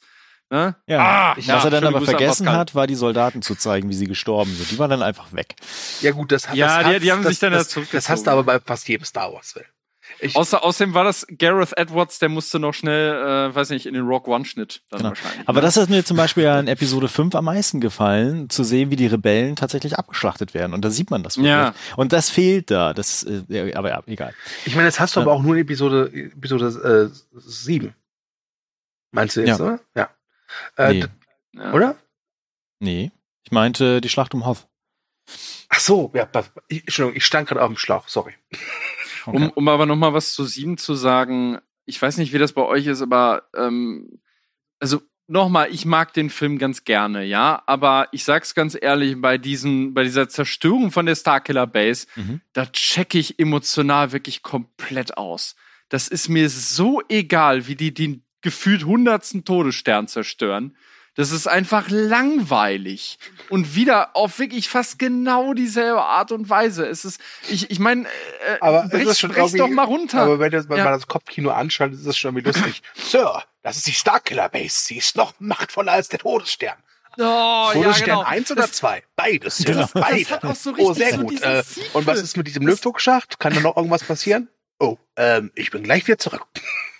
Das, das hat einfach so diesen Sequel-Charakter. Das, äh, ich meine, gut, da ist ja auch eine gewisse Selbstironie. Da sagt ja irgendwie Han Solo so, äh, okay, ja, das Ding ist groß. Nein, nein, nein, nein, Moment. Das war der alte Todesstern. Und das ist die Starkiller Base. ja, die ist halt groß. Ja, Moment. Aber der Todesstern, der konnte nur einen Planeten wegpusten. Die Starkiller Base kann drei auf einmal weg. Vor allen Dingen, wer ist denn auf den Namen Starkiller Base gekommen? Was ist denn los mit den Leuten? das Ja, ist wieder äh, so Herr eine General, General. Hux, das hier, das hier ne, ist der Jeremy, unser Praktikant. Hallo. Und der Jeremy hatte eine ganz tolle Idee, wie wir unseren dritten Todesstern nennen können. Jeremy, sag's mal. Ja, Der, Starkiller Base. Ja, ja. Und vor allen Dingen auch, ich, ich weiß, ich kann mich nicht genau erinnern, aber er saugt ja die Energie der Sonne an, um die Waffe zu befeuern. Mhm. Und dann ist die Sonne nachher leer. Und dann? Ja, Keine Ahnung. ist schlecht für die Planeten, aber die gibt's ja dann eh nicht mehr. es, es ist, es ist so, es ist so egal. Also ich finde das jedes Mal so enttäuschend, wie wirklich der, der, der, der Keim dieser neuen Republik wieder einfach weggepustet wird, weil wir ja äh, äh gelernt haben in, in den Prequels, ja, äh, Politik ist halt irgendwie langweilig, das braucht keiner und wir müssen das wieder genauso haben wie, wie in den alten Filmen. Weil ganz ehrlich, mich hätte das unglaublich interessiert mit der neuen Republik. Wir erfahren ich weiß nicht, wie das auch, bei euch ist. Genau, wir erfahren ja. auch überhaupt nichts, außer, dass sie zu passiv sind, um gegen die First Order vorzugehen. Aber nicht, warum, welche Kampfstärke haben sie, warum sind sie umgezogen von dem Heimatplanet, äh, beziehungsweise von dem, von Coruscant aus, ne? Sie sind ja ein anderes Sonnensystem gegangen. Mhm. Äh, warum haben sie das gemacht? Was machen sie die letzten 30 Jahre? Was haben sie getan, um die, äh, um die Planeten zu befriedigen? Also gar das nichts. interessiert, das interessiert den Film auch nicht. Nee. Deshalb wird's auch weggepustet. Ja, das, damit, das, ja. das ist wirklich so, damit, damit nichts der Nostalgie im Wege stehen kann. Wobei, ja? äh, was, was ich, also ich bin ja jemand, wenn so Fans sagen, das ist das und das ist scheiße, weil das hätte, das, das macht keinen Sinn, wo ich erst immer so ein bisschen skeptisch werde. Aber es gibt in Episode 7 wirklich eine Szene, wo ich wirklich sage, da habt ihr es echt vercheckt. Und zwar mhm. ordentlich. Ähm, und zwar, wenn Chewbacca ohne Han Solo zurückkommt und Prinzessin Lea wirklich Ray um den Hals fällt und ich denke mir so, entschuldige bitte mal, aber dieses, dieses zwei Meter große Fellvieh da, das, mit dem hast du einen engeren Kontakt als mit dieser jungen Frau, die du gefühlt fünf Minuten kennst. Ja, das stimmt, ja. Da gibt's ja auch bei Robot Chicken diesen schönen Gag, wo sie dann so ranstirbt und so, nett, du. Und, oh, Ray, ich kenne dich zwar nicht, aber es tut mir so leid. ah, die Robot Chicken Referenz. Ja, und, ja, und das ja. ist, diese Szene ist so stellvertretend für mich, für, dass, dass, dass man da schon das Gefühl entwickeln könnte, so, eigentlich haben sie nicht wirklich Ahnung, was sie gerade machen, oder? Ja. Nein. Weil wenn man sich halt wirklich damit mal auseinandersetzt, müsste man da relativ klar auf den logischen Trichter kommen, dass Lea wahrscheinlich erstmal mit Chewbacca äh, trauert und nicht mit Ray, die sie halt kaum kennt. Aber da merkst du halt auch wieder, dass J.J. Abrams mit Chewbacca nichts anfangen kann. Das merkst du auch in Episode 9 wieder, wo er den förmlich eigentlich zu einem MacGuffin macht und er hat ja, er hat ja irgendwie, hat er nicht gesagt, dass er es irgendwie auch bereut hat, diese Szene so inszeniert zu haben? Ich glaube schon, ne? Ja, da gibt's ja auch so diese Wiedergutmachung in Episode 9, wo er dann diese Medaille bekommt. Ja, Eine Szene, die, muss ich gestehen, ich als Chewbacca-Fan wirklich, äh, die hat mich mitgenommen. Oh, ich finde die peinlich. du hast halt aber einfach kein Herz für Wookies. Aber es gibt also, ja mehrere, mehrere. Du magst keine alten Menschen, keine Wookies und keine Latinos. So. Jetzt haben wir das Voll. geklärt. Aber es gibt ja mehrere ja. Äh, Momente, wo so Charaktere sich vollkommen komisch verhalten. Mhm. Äh, ich erinnere mich mhm. da an Episode 8 zum Beispiel, als äh, Ray in den Kampf einschreitet auf den äh, Salzplaneten und äh, mhm. ja dann einen richtig geilen Treffer hinlegt, wo sie drei TIE Fighter auf einmal zerstört und sich dann tierisch abfeiert, obwohl unten alle abgeschlachtet werden und eigentlich die Stimmung total depri ist.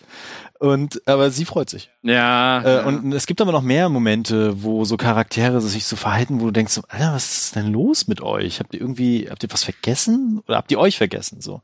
Aber wir können ja mal direkt jetzt einfach einsteigen und auch so über Lächerliches in den Sequels äh, sprechen. Da sind wir ja eh an dem Punkt. Wo, wo mhm. ihr gesagt habt, so, boah, jetzt Hand vor den Kopf. Mann, Mann, Mann. Ähm, okay, also mit welcher Figur ich irgendwie nie warm wurde, ist diese Mess oder Mace. Oder wie heißt dieses Vieh, was Lu Mas, Maskanata. Mas die von mhm. Lupita Nyong'o gesprochen wird oder gespielt wird. Ja. Das mhm. war für mich immer so, also ja, ja, nett, aber komm, Yoda ist geiler. Die hatte ja, die auch sollte so der neue Yoda sein. So. Ja, aber daran sieht man eben auch wieder, es ist ja jetzt, äh, es, es herrscht jetzt gerade diese Haltung vor, von wegen J.J. Äh, Abrams hat jetzt in, in Episode 9 hat er alle Charaktere beiseite geschoben, also Stichwort Rose hat er ja für mich in der Ecke geschrieben, ne? Mhm. Ähm, mit, mit denen er nichts anfangen konnte. Also das, das ist für die Fans ja die Ansage von wegen, ja, er fand das halt alles scheiße und deshalb weg damit, ne? Aber wenn man dann mal guckt, auch in Episode 9, er kann auch mit seinen eigenen Figuren nichts anfangen diese Maskanata hat er erfunden oder oder ähm, General Hux, den hätte er ja theoretisch auch wieder auf links drehen können, aber gut, hat er ein Stück weit auch, aber es fällt wirklich auf, er kann mit seiner eigenen Schöpfung auch nichts anfangen. Mhm. Ne? Das fällt in Episode 9 so stark auf und auch schon in Episode 7. Er kann mit Chewbacca nichts anfangen. Er kann mit C äh, R2D2 auch nichts anfangen. Ja gut, das, das war ja schon in Episode 7 so, dass man sich dachte, ach, äh, C3PO und R2D2, ach, die gibt's auch noch, schön. Und das Genau, die fand ich ja, da das, bisschen das rum, fand ja. ich ja auch ganz okay, weil dafür gab es ja diesen, diesen BB-8. BB, BB8, ja. der in Episode Mhm. 7 auch wirklich relativ prominent war und auf, ich fand den auch immer ganz putzig und cool. ich mag den und auch, ja. bei Episode 8 war es dann schon so, Bibi wer? Und in Episode 9 kam der überhaupt drin vor? Da gab's diesen, da gab's auch stattdessen diesen, diesen Einra Einradföhn, oder? Also, Oh, oh, ja, ja, der- das, der der ist furchtbar. Ja. Ja. Wie heißt, Der- wie heißt der, der- nochmal? Do oder so, ne? Mo, Mo, oder? Nee. Nee, nee, Mo ist Mo ist aus Wally. Äh, Ich glaube, der heißt DO, also Do oder sowas. Keine Oh, das ist auch so. Der, der steht für mich auch sinnbildlich für das Scheitern dieses Films. Also der ist einfach, der wirkt so, der wirkt so zusammengeklöppelt. Mhm. Das Design, das sieht so einfallslos aus. Das sieht ja aus wie ein, wie ein, wie ein Designerföhn einfach nur. Und das für, also für mich das lä- lächerlichste ist, äh, da muss ich ein bisschen ausholen. Ja, Star Wars war schon immer ein Filmfranchise, was sich sehr gerne auf diesen Deus Ex Machina Moment verlassen hat. Mhm. Wenn das aber Mhm. gut erzählt ist, ja, dann fällt es nicht auf. Bei Episode 9 hingegen dachte ich mir wirklich so, was? Also, bestes Beispiel, oh nein, Treibsand. Zwei, Ja. zwei Minuten später, oh, welch ein Glück, da ist ja gerade dieses seltene Wir Artefakt. haben alles was- gefunden. Ja, Yeah. super. Genau. Ja. Ja. Ja, bei, bei, bei mir ist es auch in Episode 9, ähm, da muss ich jetzt auch mal kurz zu sagen, als ich den gesehen habe, hatte ich einen äh, unglaublichen Vibe von Batman wie Superman tatsächlich. Und das ist kein Zufall, weil am Skript von Episode 9 hat ja Chris Terrio mitgeschrieben, der, äh, der eigentlich ein von dem ich eigentlich sehr viel gehalten habe, weil er hat diesen fantastischen Argo geschrieben, das war ja sein Regiedebüt, äh, sein Drehbuchdebüt, ne? Und dann bei, bei Batman und, und hier Justice League ist er da irgendwie auch ein bisschen niedergewalzt worden vor der Produktion. Aber hier konnte ich ihn halt endgültig nicht mehr in Schutz nehmen. Und dann halt wirklich diese Szene, wo, wo wirklich total aus dem Arsch gezogen Han Solo auftaucht und dann irgendwie, also ich, ich weiß nicht, für mich, ich habe da auch schon mit Stuart drüber gesprochen, aber Thomas, hat dich das nicht auch total an Batman wie Superman erinnert? Da gibt's doch diese Szene mit Kevin Costner, der, Ja, der ja. dann ihm irgendwie erscheint. Vor allem, er sagt genau dasselbe. Der Tote sagt zu dem Lebenden, ich vermisse dich. Ja. Müsste das nicht der andere sagen? Das ist, das ist genau dieselbe Szene. Ich habe ja schon gesagt, ich darf nicht so sehr über diesen Film nachdenken, weil, weil überhaupt äh, diese Wandlung von Kylo Ren dann von wegen, ach, so eigentlich ist die gute Seite ja doch nicht so schlecht, ne? Das ist Ähm, genau dasselbe. Hat dir wie jemand mit Papa Batman. gesagt? Äh, Genau, hat er jemand. Ja, das ist so ja, ja. furchtbar und das macht überhaupt keinen Sinn und es ist, es, es ist auch so so un, Schlecht. Un, unausgeschrieben so, also dass du nicht das Gefühl hast, ah, okay, das ist wirklich eine realistische Entwicklung, die diese Figur mitgemacht hat, ne? Diese diese diese diese innere Streit, den den man hatte irgendwie in sieben und acht tatsächlich, äh, der findet in neun Mhm. einfach keinen, der ist einfach weg, so blub. Ja, und das, das, äh, oder was, was ich halt auch dämlich finde in neun, dass so, so gewisse Sachen, dass sie einfach irgendwie so völlig aus dem Nichts kommen. Also, äh, was ja in Episode 7 wird irgendwie gesagt, ja, die Jedi sind irgendwie so ein Mythos und man weiß irgendwie gar nicht, ob die überhaupt so existieren, ob das überhaupt alles so, so stattgefunden hat, ne? Und in Episode 9, oh ja, die Sith sind, wieder da und der oberste Sith. Oh, und es gab diesen, diesen Sith, äh, äh, nee, diesen, diesen Jedi-Jäger, der hat irgendwie im Auftrag der Sith hat der irgendwie äh, Jedis gejagt, was auch keinen Sinn macht, weil es überhaupt keine mehr gab zu dem Zeitpunkt. Und äh, äh, Jedi, muss ich dazu sagen. Oder, oder die Sith-Sprache, alles so aus Über, dem überhaupt, Arsch gezogen. überhaupt, also wie gesagt, ich darf nicht so wer über den Film nachdenken. Aber Ja, äh, sorry, dann kann man sich sorry. mal die Frage stellen, wa warum sind da diese Raumschiffe? Wo kommen die her? Wer hat die gebaut? Warum kommen die Leute daher? Wieso gibt es da diese Besatzung? Wo kommt dieser ganze Sith-Kult her? Hatte die selber produziert? War die die ganze Zeit auf dem Planeten? Ich sag mal so, Äh, pass auf, also, Palpatine ist Tom Cruise der Sith und das ist sowas wie Scientology. ach so, Oh. die war dann die ganze Zeit quasi gewartet so. Ah, okay. Okay, und die, die mit Abstand, die mit Abstand größte Lächerlichkeit in Episode 9 schon am Anfang, der Rolltext.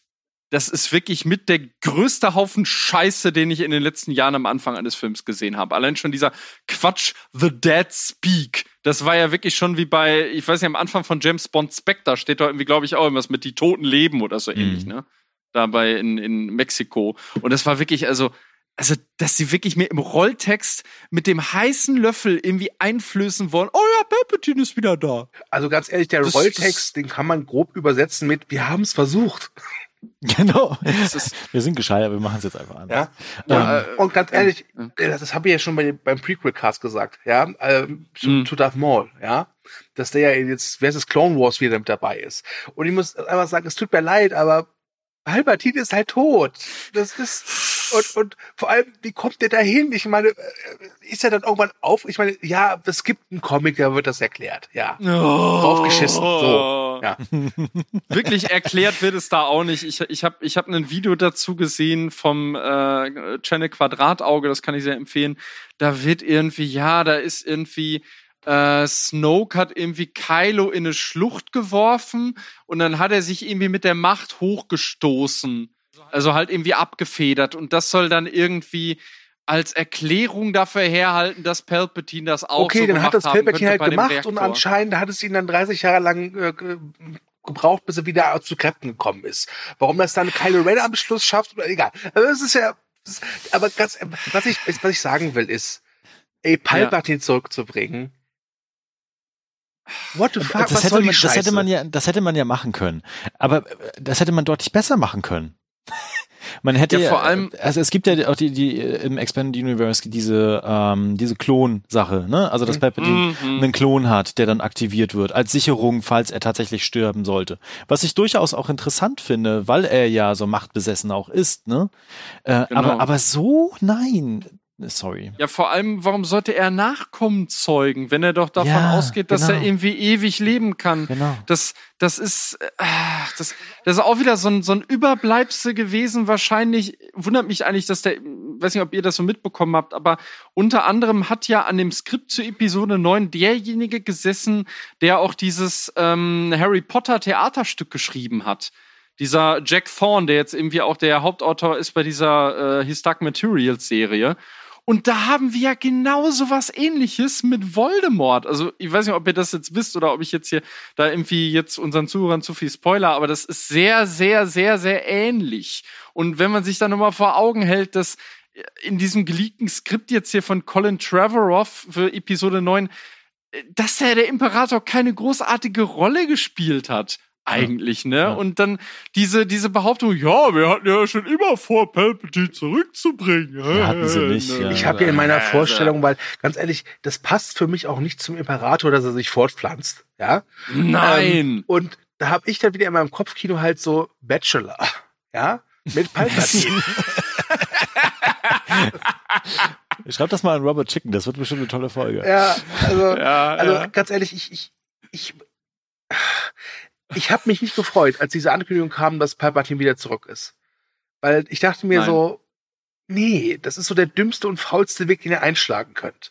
Das ist so, so, ja, dieses so Sicherheitsdenken, ja, so JJ, ja, JJ Way, um es mal so auszudrücken. Also Und ganz ehrlich, was macht der denn da? Ich meine, der ist der in seinem Megatempel, hängt an irgendwelchen Schläuchen. Anscheinend sind die ganze Do Zeit it. irgend- irgendwie seine Sith, it. seine, seine, seine, seine Sith-Leute um ihn rum. Und ganz ehrlich, was sollte diese Endschlacht?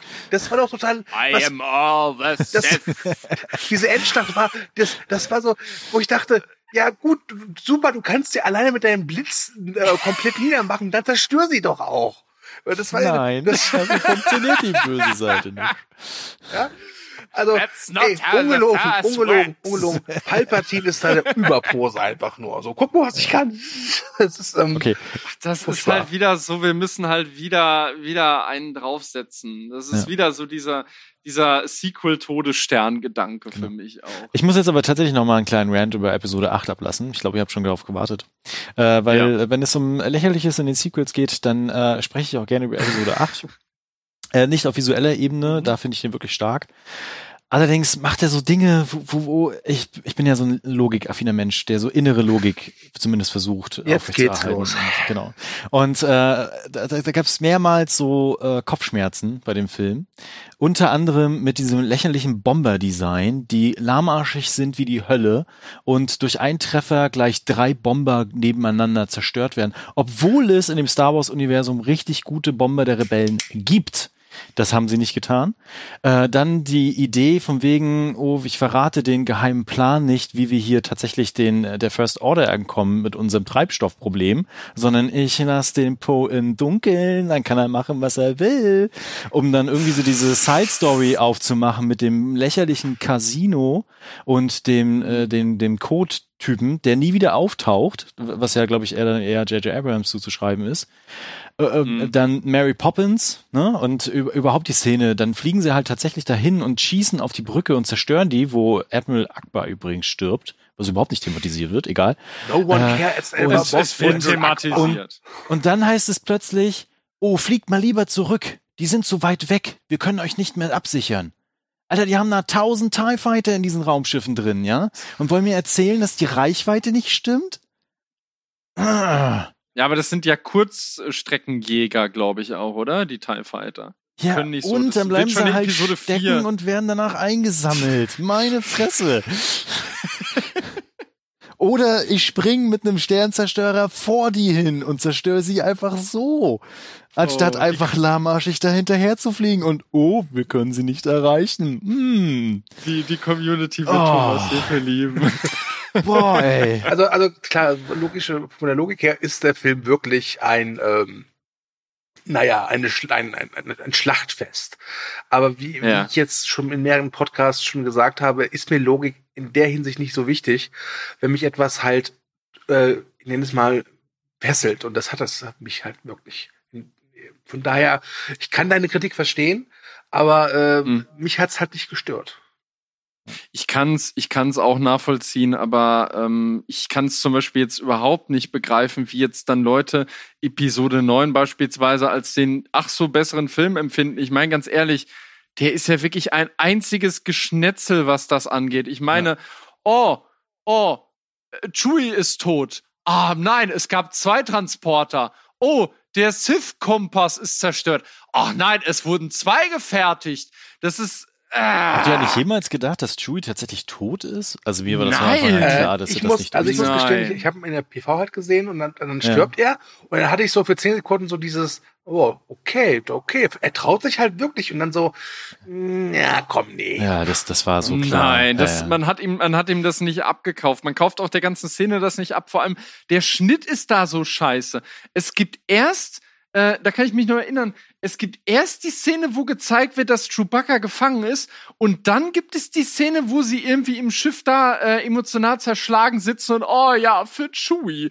Und das hat, das, das verpufft völlig, weil man die ganze Zeit weiß, dass er noch lebt. Das hätte man einfach nur anders schneiden müssen. Wobei, Ja. wobei, nach der, nach der einen Szene in Episode 7, die ich hier gerade angesprochen habe, mit Ray, Chewie und äh, Prinzessin Leia, wäre es eigentlich Ja. die Konsequenz gewesen, wenn so, oh nein, für Chewie, Prinzessin Leia, Leia sagen würde, wer ist Chewie?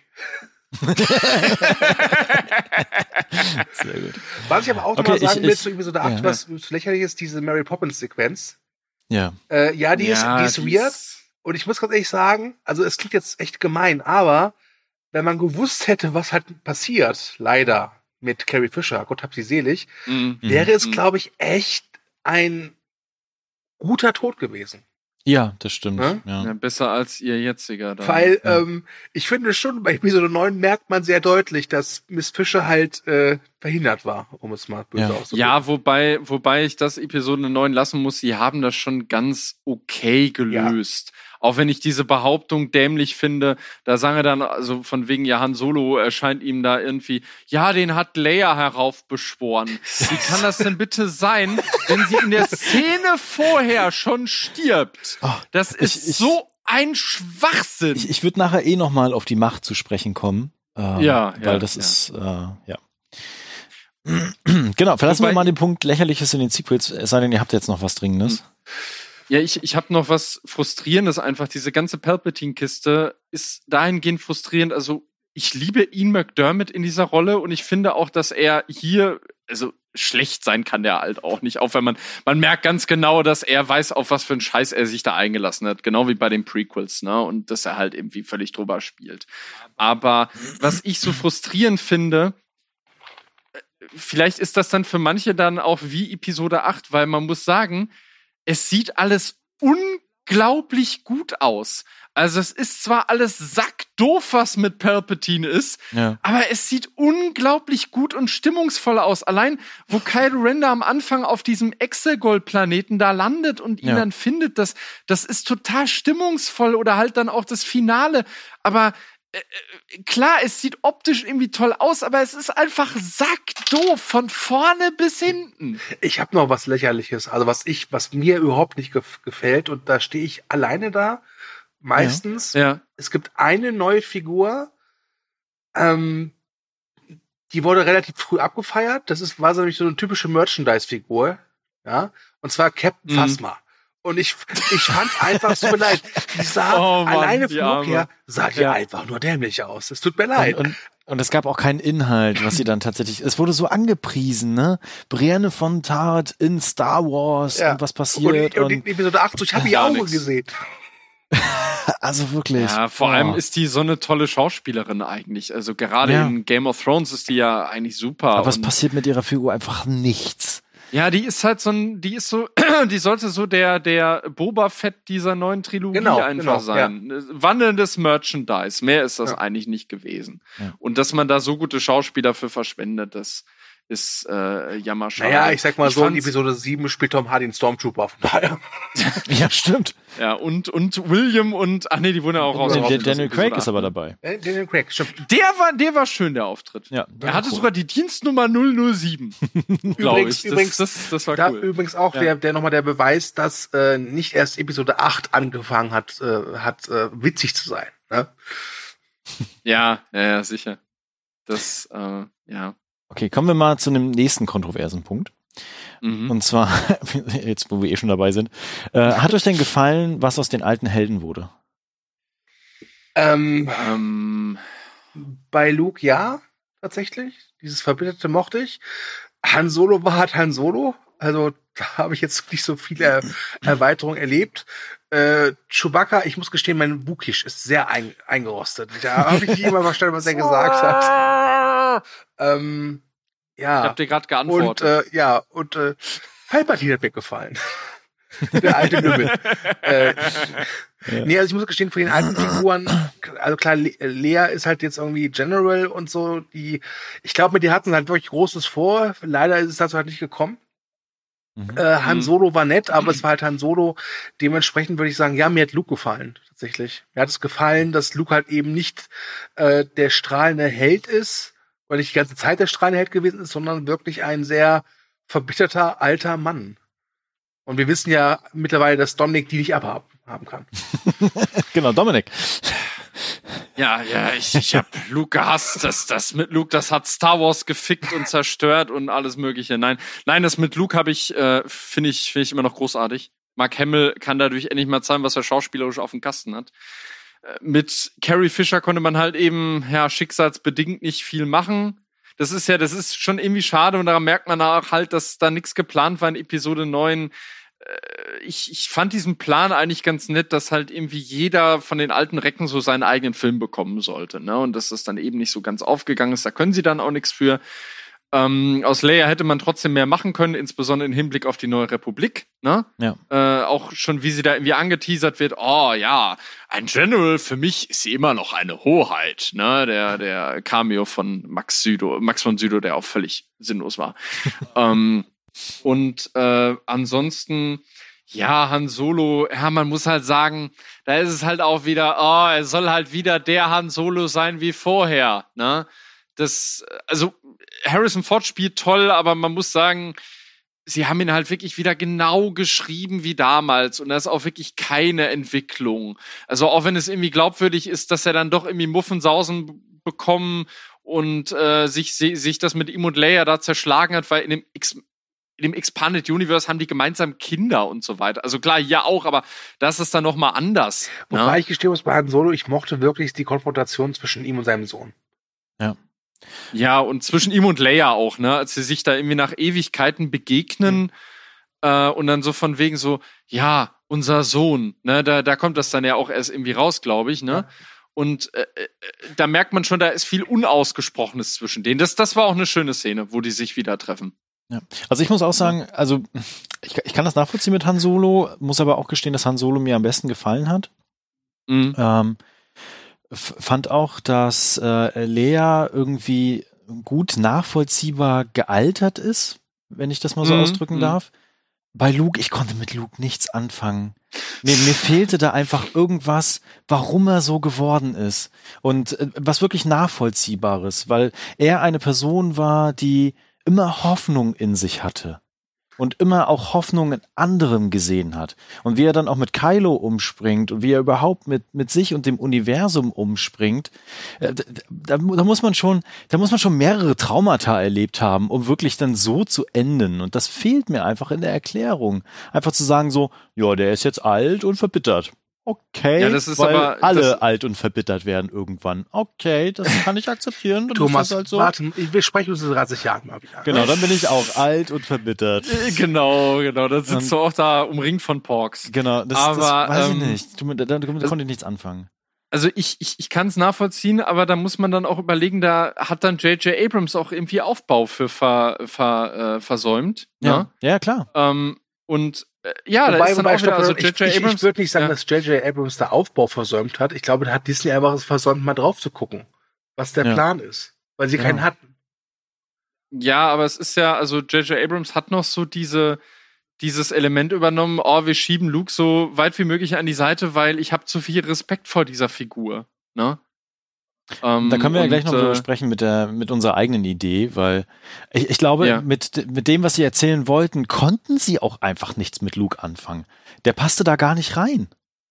Ja, aber das, ja, gut. Also, also ich mochte, wie gesagt, was, was Ryan Johnson mit ihm gemacht hat. Es hätte da mehr Aufbau für geben müssen. Aber ich finde es toll, dass Ryan Johnson äh, vor allem sein Schicksal dann irgendwie damit verknüpft, dass, dass Luke dann eben auch mal, also, also ich, ich fand das so albern, das habe ich auch schon im Lovecast gesagt, dass irgendwie Lu, äh, äh, Luke, äh, Mark Hamill äh, irgendwie im Interview da gesagt hat und da, da holen sich ja Fans irgendwie heute noch einen drauf runter, ähm, von wegen, dass er da irgendwie nicht mit einverstanden war, von wegen, ah, so, so handelt ein Jedi doch nicht, so redet ein Jedi doch nicht. Ja, das ist von wegen, egal, oh, die Jedi ja. müssen enden. Das, das, also, also jetzt mal ehrlich, was weiß denn Luke über die Jedi? Er hat zwei kennengelernt. Er hat Ben Kenobi kennengelernt, der früh gestorben ist, und Yoda, der in seinem Streichholzbettchen krepiert ist.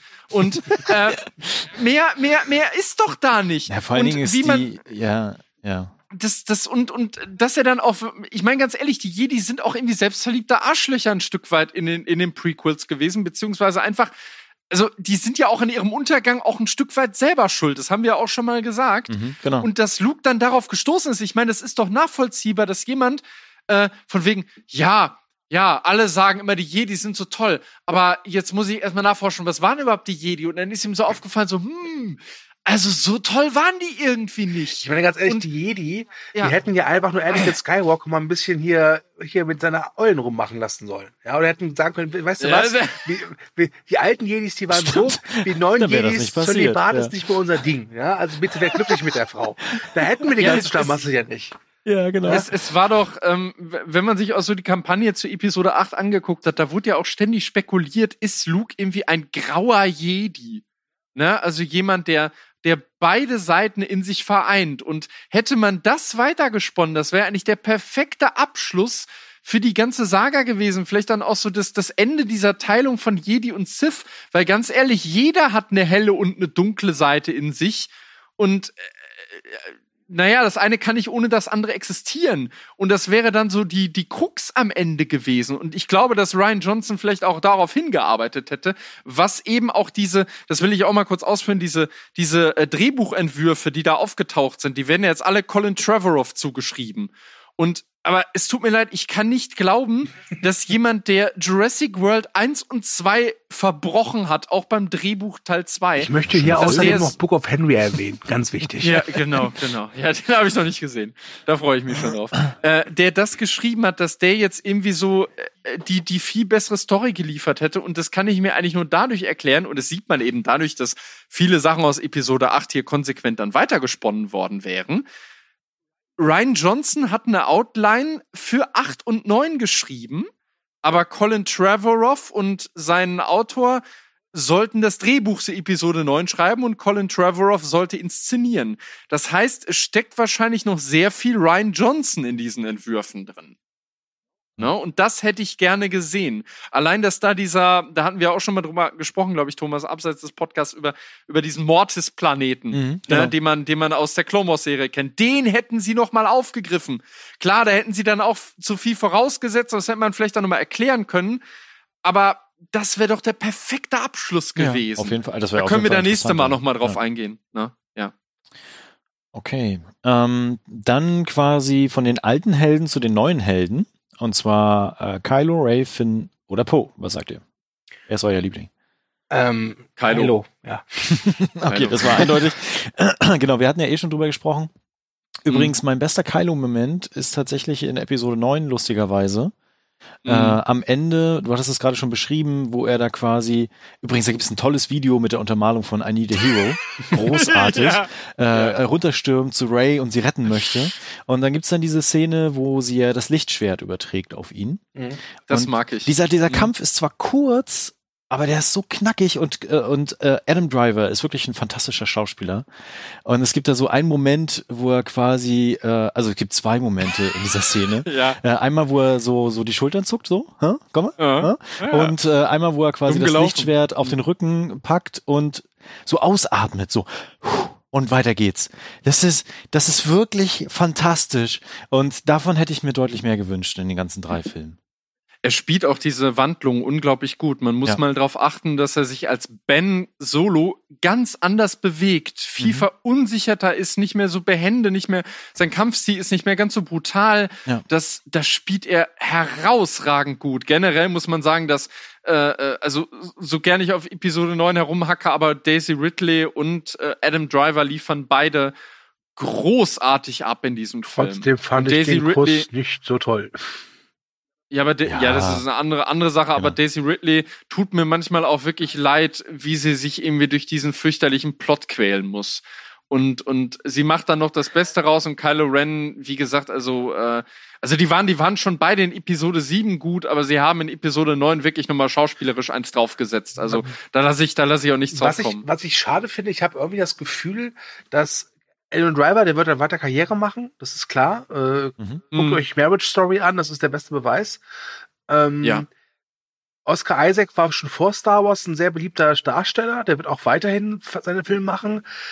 Ich, ich sehe ein bisschen, ah, die Zukunft wird, glaube ich, nicht so rosig für Daisy Ridley und John Boyega, glaube ich. Ich, glaub, ich glaube, weil die ist. einfach jetzt zu sehr auf Star Wars fixiert sind.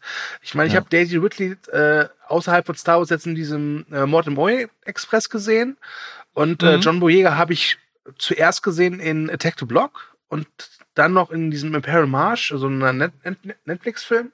Und die werden auch Mhm. bestimmt noch jetzt weitere Filme machen und vielleicht irre ich mich, aber ich habe das Gefühl, dass Boyega und äh, Ridley wahrscheinlich die sind, die wir vielleicht in vier, fünf Jahren jedes Jahr bei der Comic-Con sehen, wo sie dann Autogramme schreiben. Das wäre aber echt traurig. Wär traurig, Gerade ja. bei, bei, Ja. bei Daisy Ridley, weil die hat ja, wenn man mal guckt, die hat ja auch abseits von Star Wars durchaus interessante Projekte. Ich habe den Eindruck, die könnte so ein bisschen so dieses Emma Watson-Problem kriegen. Die ist ja auch so die ewige Hermine, ne? Mhm.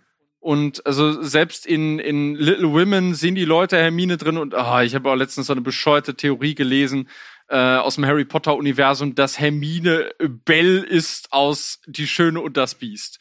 Und so eine Theorie ist eben nur daraus entstanden, dass es dieselbe Schauspielerin ist. Also ohne Scheiß, es gibt eine Potter-Fan-Theorie, die irgendwie sagt, dass sie, dass sie irgendwie eine Zeitreise ist, äh, irgend so eine Scheiße. Ja, und es gibt auch Leute, die schreiben, ja. dass Jeremy Huxton Dursley ist, nur weil es derselbe Schauspieler ist. Also von daher, komm. Also wirklich bescheuert. Okay, wer ist denn euer äh, Charakter, den ihr gar nicht mögt? Oder gibt's überhaupt einen? ja, Captain Phasma. äh, Äh, äh. ich, ich, ich mag, ich mag Poe Dameron nicht so gerne als Figur. also von diesen vier Hauptfiguren muss ich sagen, kann ich jetzt keinen benennen, wo ich sage, den finde ich schwach. Mhm. Mhm. Ich muss sagen, Finn. Ähm, ich fand Mhm. ihn in, Sup- in sieben super. Mhm. Und dann wiederholt er sich in acht. Und in neun finde ich ihn einfach nur noch nervig. echt nervig. Ja, irgendwie Weil der hatte ja- funktioniert es das alles nicht so. Und ja, es, es, gab, es gab diese schöne Szene mit Naomi Ecki, ne, die, äh, die noch mal so ein bisschen so das Potenzial hat durchschimmern lassen, ne? Also von wegen, oh, du warst auch bei den Sturmtruppen. Ja, Ah, ich, aber ich- ich, ich weiß glaube, eine das liegt auch ich so- nervig finde. ja. In Episode 9. Lando tatsächlich. Oh Echt? ja, Ja. ja, Okay. ja, aber sowas von. Das war wirklich Ganz so, furchtbar. hi, ich bin Lando, ich war mal in, früher in Star Wars. Haha. Ich fand das Ja. eigentlich ziemlich witzig, muss ich gestehen. Lando ex Machina. Genau. Der hätte von Ja. mir aus eine halbe Stunde kriegen können, wo er einfach nur durch die Kulissen läuft und so lacht. So. Ah, das war einfach nur, nee, das war einfach nur so, vor allem wie er dann da am Ende auftaucht, dieser, dieser Avengers Endgame Gedächtnismoment, das, oder, oder Dunkirk oder was auch immer, das war einfach nur peinlich, ey, wirklich. Also er kommt da mit der größten Flotte aller Zeiten an. Ich meine, gut, ich, ich mag diesen Gedanken von wegen, oh, das ist keine Armee, das sind normale Leute, die sich jetzt da irgendwie zur Wehr setzen. Mhm. Ne, aber das, das, das geht einfach viel zu von, von jetzt auf gleich. Und dann Lando wird halt, ich weiß nicht, allein, allein wie er eingeführt wird, das ist so faul einfach. Und er macht auch eigentlich den ganzen Film nichts. Er ist eigentlich immer nur da so, "Aha, Zeit für Fanservice, ja. Ich finde das ja, geil, ich wir finde das haben, lustig. Wir ja. haben extra Billy D. Williams eingekauft, ja. Er ist jetzt fett und alt und ja, aber hä, es ist Billy D. Williams, ja. Der hätte von mir aus auch Werbung machen können für irgendwelche Produkte, indem er sich einfach in den. Stuhl setzt und so, hey, hier, kauf das neue Bier. Aber das, das ja. wäre nicht lustig gewesen. So mitten in der Schlacht so, entschuldigen Sie, kennen Sie das? Gerade wenn man ganz im Cockpit sitzt, Rheumabeschwerden. Das muss nicht sein. Mit der Unibaba Wärmesalbe schaffe ich es immer noch, Palpatine den Arsch zu versohlen. Auch wenn er es gerade mir den Arsch versohlt mit seinen Blitzen. Also zu dem Zeitpunkt hatte er noch keine Finger. Okay, äh, kommen wir mal zu einem anderen Punkt, der auch noch kontrovers, finde ich zumindest ist.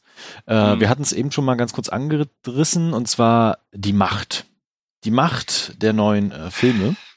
Mhm. Und ähm, ich, ich finde, das ist irgendwie, wissen sie nicht, was sie damit genau anfangen. Überhaupt mit äh, Jedi und Sith und äh, sonstigen Gedöns, oder? Hattet ihr auch das Gefühl? Nö. Ist- Tatsächlich, also ich fand, gar ich fand, das mit der Macht war, hat mich jetzt nicht gestört, dass jetzt so neue Aspekte dazugekommen sind, weil ich mir dachte, ja gut, in Episode 4 war die Macht halt so, dass man äh, Leuten mit äh, schwachem Geist seinen eigenen Willen aufzwängen kann und Mhm. dass man äh, irgendwas bewegen kann, Stein oder so, oder, oder dass man äh, sehen kann, obwohl man äh, blindfolded ist. Und in Episode sieben konnte man dann schon irgendwie ja Elektroblitze schleudern und ähm, Mhm. wenn man sich auch mal anguckt äh, bei diesen Star Wars Videospielen, was man da als an Machtfähigkeiten auch hatte, ich sag nur Jedi Knight oder so, fand ich das Mhm. äh, total legitim, dass sie da halt ein paar Sachen hinzugefügt haben. Also ich habe den Eindruck, dass J.J. Abrams mit der Macht nicht viel anfangen konnte in Episode 7. Ja. Da war eigentlich nicht viel Neues. Ryan Johnson hat dem Ganzen so eine philosophische Ebene versucht Mhm. zu entlocken. Äh, und Episode 9 nimmt die Macht eigentlich nur her als Plotvehikel und als Deus Ex Machina. Ja. Ja. Und äh, das mag zwar, ja, jetzt kommt dann irgendwie, "Ah, in dem und dem Comic wurde das doch schon etabliert, dass man Leute mit der Macht heilen kann. Aber ernsthaft, es ist nie die Rede davon. Und ja, Ray kann das aus diesen verschissenen Büchern aus dem Baum da haben. Aber da wird ja auch nie wieder drauf eingegangen. Und äh, mein Gott, also, dass sie dann da irgendwie, ich meine ganz ehrlich, wie oft heilen die in diesem Film sich gegenseitig mit der Macht? Das ist, das wird so auf die Spitze getrieben, dass es wirklich einfach nur noch lächerlich ist. Ich meine, äh, Kylo wird da weggeschleudert in diesen Abgrund, Ja. kommt rausgekrochen, Ray liegt da tot. Oh, ich übertrage jetzt meine, mein, meine Lebensenergie mit der Macht. Dann knutschen wir noch mal und dann bin ich wieder tot. Und, und verschwinde. Einfach so. Ja, äh, ja, obwohl, obwohl das Verschwinden, das ist ja, das ist ja dann noch mal. Ähm, Das machen diese Sith ja, es ist halt ja- gerne, ne? Ja, das, das hat Yoda gemacht, das hat, wobei Vader hat's nicht gemacht, ne? Aber mit seinem Das haben, eigentlich haben das nur die gemacht, die quasi diese besondere Macht hatten. Ja, die eins mit der Macht werden. Genau. Ne? Ja. Ja, also so ging mir das tatsächlich auch. Ich stelle mir übrigens gerade vor, wie äh, Ray in diesen Büchern liest. Kapitel 8. Wie heile ich einen Menschen? Erster Schritt, Ja. Hand auflegen. Zweiter Schritt, fühle ein Kribbeln. Also, Wax Genau, also on, gehen- wax off. genau. Also mir ging das auch zu weit in, in Episode 9, dass sie einfach irgendwie, sie haben das als Entschuldigung für alles genutzt, ohne wirklich Ja. da in eine philosophische Tiefe, wie es ja bei 8 tatsächlich der Fall ist, äh, zu gehen oder überhaupt Hm. das äh, als ähm, als Untermalung der Geschichte zu nutzen, ne? Also überhaupt diese, Ja, dieses ja. Licht und Dunkel irgendwie aufzumachen und äh, daraus was tatsächlich zu erzählen, sondern einfach nur, ah, okay, los, komm, rumschubsen, heilen und ja. Aber das affigste ist doch wirklich diese Vampirnummer dann von Palpatine. Also äh, an einer Stelle sagt doch irgendwie Kylo, glaube ich, zu zu Ray, wir sind ein Zweiglein der Macht oder irgendwie sowas Ähnliches. Mhm. Ich weiß es nicht mehr. Und dann bezieht sich da Palpatine irgendwie drauf. Vor allem, was was war jetzt eigentlich genau Palpatines Plan? Er wollte erst erst sollte Ray Imperatorin werden indem er ihren jungen, äh, sexy Körper übernimmt.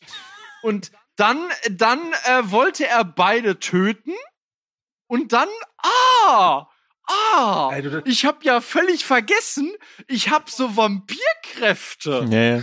Das, du, hast, du darfst ah, auch nicht vergessen, dass er garantiert auch vorhatte, wieder einen Planeten zu bauen, mit dem er dann Ja, ja. andere Planeten. Äh, aber nee, warte, warte, schon die Waffen die gibt's ja jetzt schon an den Sternzerstörer. Ja, sorry, vergiss es, sorry. Ja, Fehler. Äh, oh Gott, das, das entwertet das halt auffällig. Also, wo zum, warum zum Fick gab es diese Starkiller Base? Ja. Das, das macht alles keinen Sinn mehr und, und ich weiß nicht, dieser Vam äh, äh, Machtvampirismus, wurde der jemals irgendwo etabliert? Ich weiß es Ganz ehrlich, das ist diese, dieser Starkiller Base oder Todesstern ist so ein bisschen wie mit den Spielekonsolen. nicht. ja. Ich meine, jetzt hast du die PS4 Pro. Ja? Ja, eine bessere Grafikkarte. Ja. Und dann kommt die Xbox Scorpio. Ja. Ja. Übrigens möchte ich hier an dem Punkt mal ansprechen, was für arme Schweine eigentlich das Imperium ist. Oder First Order oder Last Order, oder auch immer. Ähm, Ja. Weil die, die stecken da unglaublich viele Ressourcen rein ne? und bauen was Ja. Cooles, Fancy-mäßiges, Todesstern, Starkiller Base, äh, Mhm. Sternzerstörer mit super Waffen. Und dann kommen immer diese blöden Rebellen an ja? Und machen immer alles kaputt. Ja, und dann bauen sie im nächsten Film wieder alles auf, die kommen wieder an, machen alles kaputt.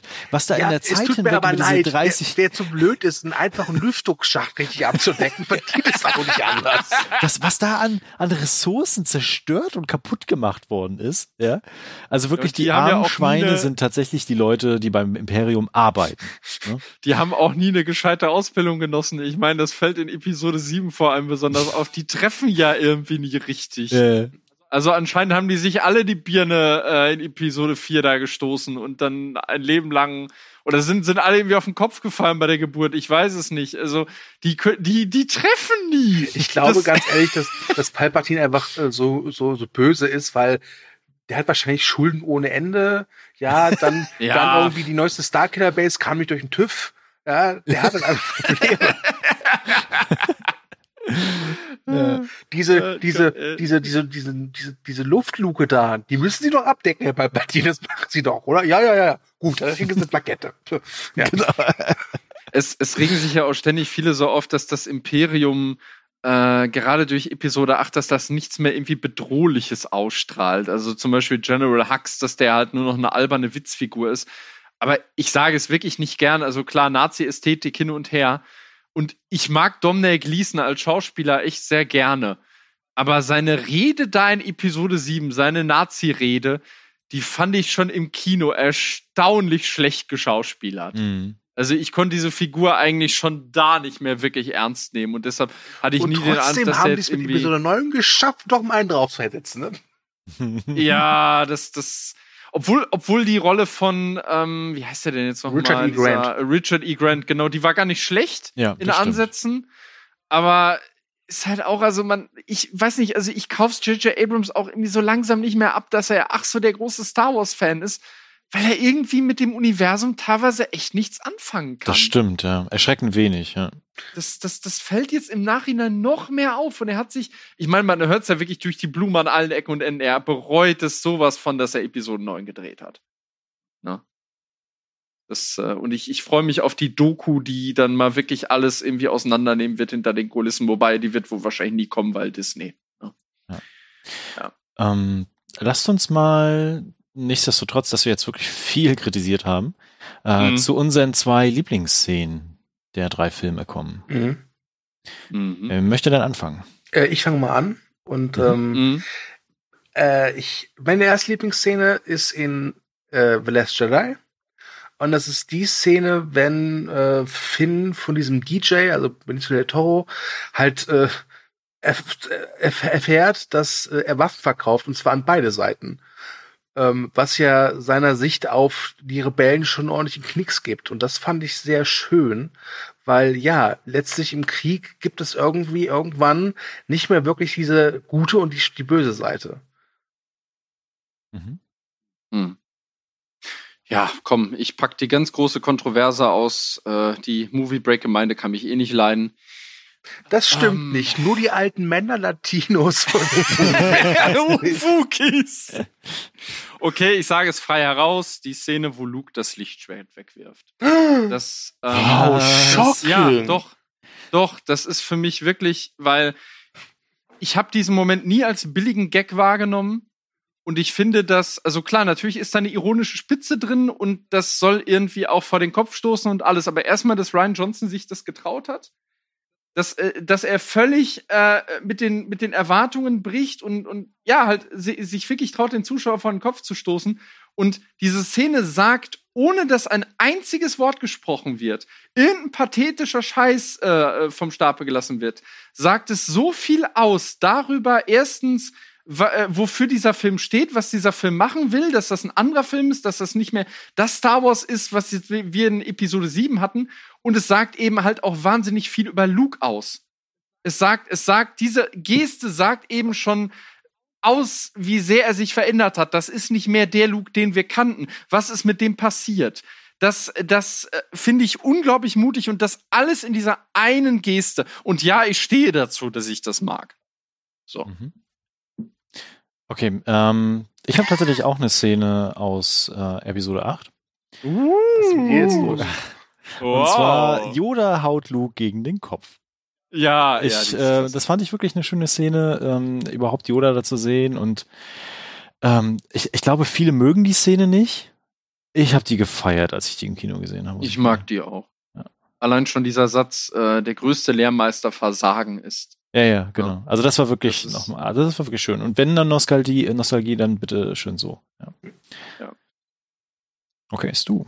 Äh, ja, meine zweite Szene ist ähm, pardon, auch aus Episode 8, ähm, die ich sehr gefeiert habe, nämlich wenn Kylo Ren ähm, Ray einfach sagt, deine Eltern waren nichts Besonderes. Das waren einfache Nobodies. Weil das auch wieder sowas war, wo ich dachte, ja, es muss doch nicht immer dieses inzestuöse Skywalker-Gemesch da sein, ja. Also Die Macht ist Mhm. ja nicht nur auf die Familie Skywalker begrenzt. Und das fand ich auch sehr erfrischend. Und ähm, ja, sag Episode 9 wissen wir ja jetzt. Er hat gelogen. ne? Die Sau. Die Sau. Wobei, wobei Episode 9 dahingehend, Alter, auch einen merkwürdigen Kompromiss findet, weil zum einen dieses, dieses von wegen, du musst äh, äh, nicht irgendwie was Besonderes äh, oder du, du, du musst nicht irgendwie ähm, von, ja, oder, ja, ja, doch. Du bist, du bist nicht dein Familienname. Eigentlich erzählt der Film Genau, ja das. genau, genau. Du bist nicht dein Familienname. Aber zum anderen, du kannst nur was Besonderes sein, wenn dein Familie das und das ist. Mhm. Äh, dein Familienname das und das ist. Ja. Ja. Also, äh, du kannst nur stark in der Macht sein, wenn du irgendwie ein Palpatine oder ein Skywalker bist. Das, das ist ein unglaublich fauler Kompromiss, der am Ende bei mir auch einen sehr faden Geschmack hinterlassen hat. So. Mhm. Aber ja, gut. Ja Gott, meine Top-Szene, ey. Ich habe jetzt echt mal so überlegt. Natürlich ist es die, wo Ray erfährt, dass sie, dass sie eine Palpatine ist. Ja, das, das ist so ein epischer Moment, wie ihr Kylo das irgendwie da im, im Geostorm äh, äh, sagt, so, hey, ja, ja, wir sind eigentlich über zig Ecken verwandt, wusstest du das schon? Nein, ähm, es ist, es ist die Schlussszene von, ähm, ja, es ist wirklich Anfang und Ende von Episode 8. Ähm, Ende des, des, die Szene mit dem Besenjungen. Die Mhm. hat mich im Kino total irritiert und ich dachte mir so, das ist jetzt das gewesen, weil da kam ja wirklich diese Szene und dann oh ja, Gott, das ist jetzt nicht das Schlussbild. Oh, oh, doch, directed by Ryan Johnson, written by Ryan Johnson, okay. Und im Nachhinein fand ich das, fand ich das so toll. Wirklich, diese Szene ist so inspirierend. Dieser Bruch äh, ist, ist auch so klasse eben von der eigentlichen Schlussszene dann zu eben diesem, diesem Sklavenhalter oder was der diese Kinder da irgendwie wegtreibt, die da irgendwie das nachspielen. Ähm, das, das ist eine schöne Liebeserklärung eigentlich an die, an Ja. die Fangemeinde. Also selbst die, das, das ist so schade, die Fans, die kapieren da eigentlich gar nicht. Die haben gerade noch die Hand weggeschlagen von diesem Film und der hält sie ihnen eigentlich wieder hin und, und setzt ihnen damit eigentlich auch ein Denkmal und äh, äh, bereitet eigentlich was Schönes vor, was dann nie wieder fortgeführt äh, wird und was ja eigentlich noch weiter gesponnen worden wäre von, von dem eigentlichen Plan. her, Ist das ne? nicht eigentlich eine Anspielung auf dieses pummelige Star Wars Kid, äh, Kind mit den Riesen?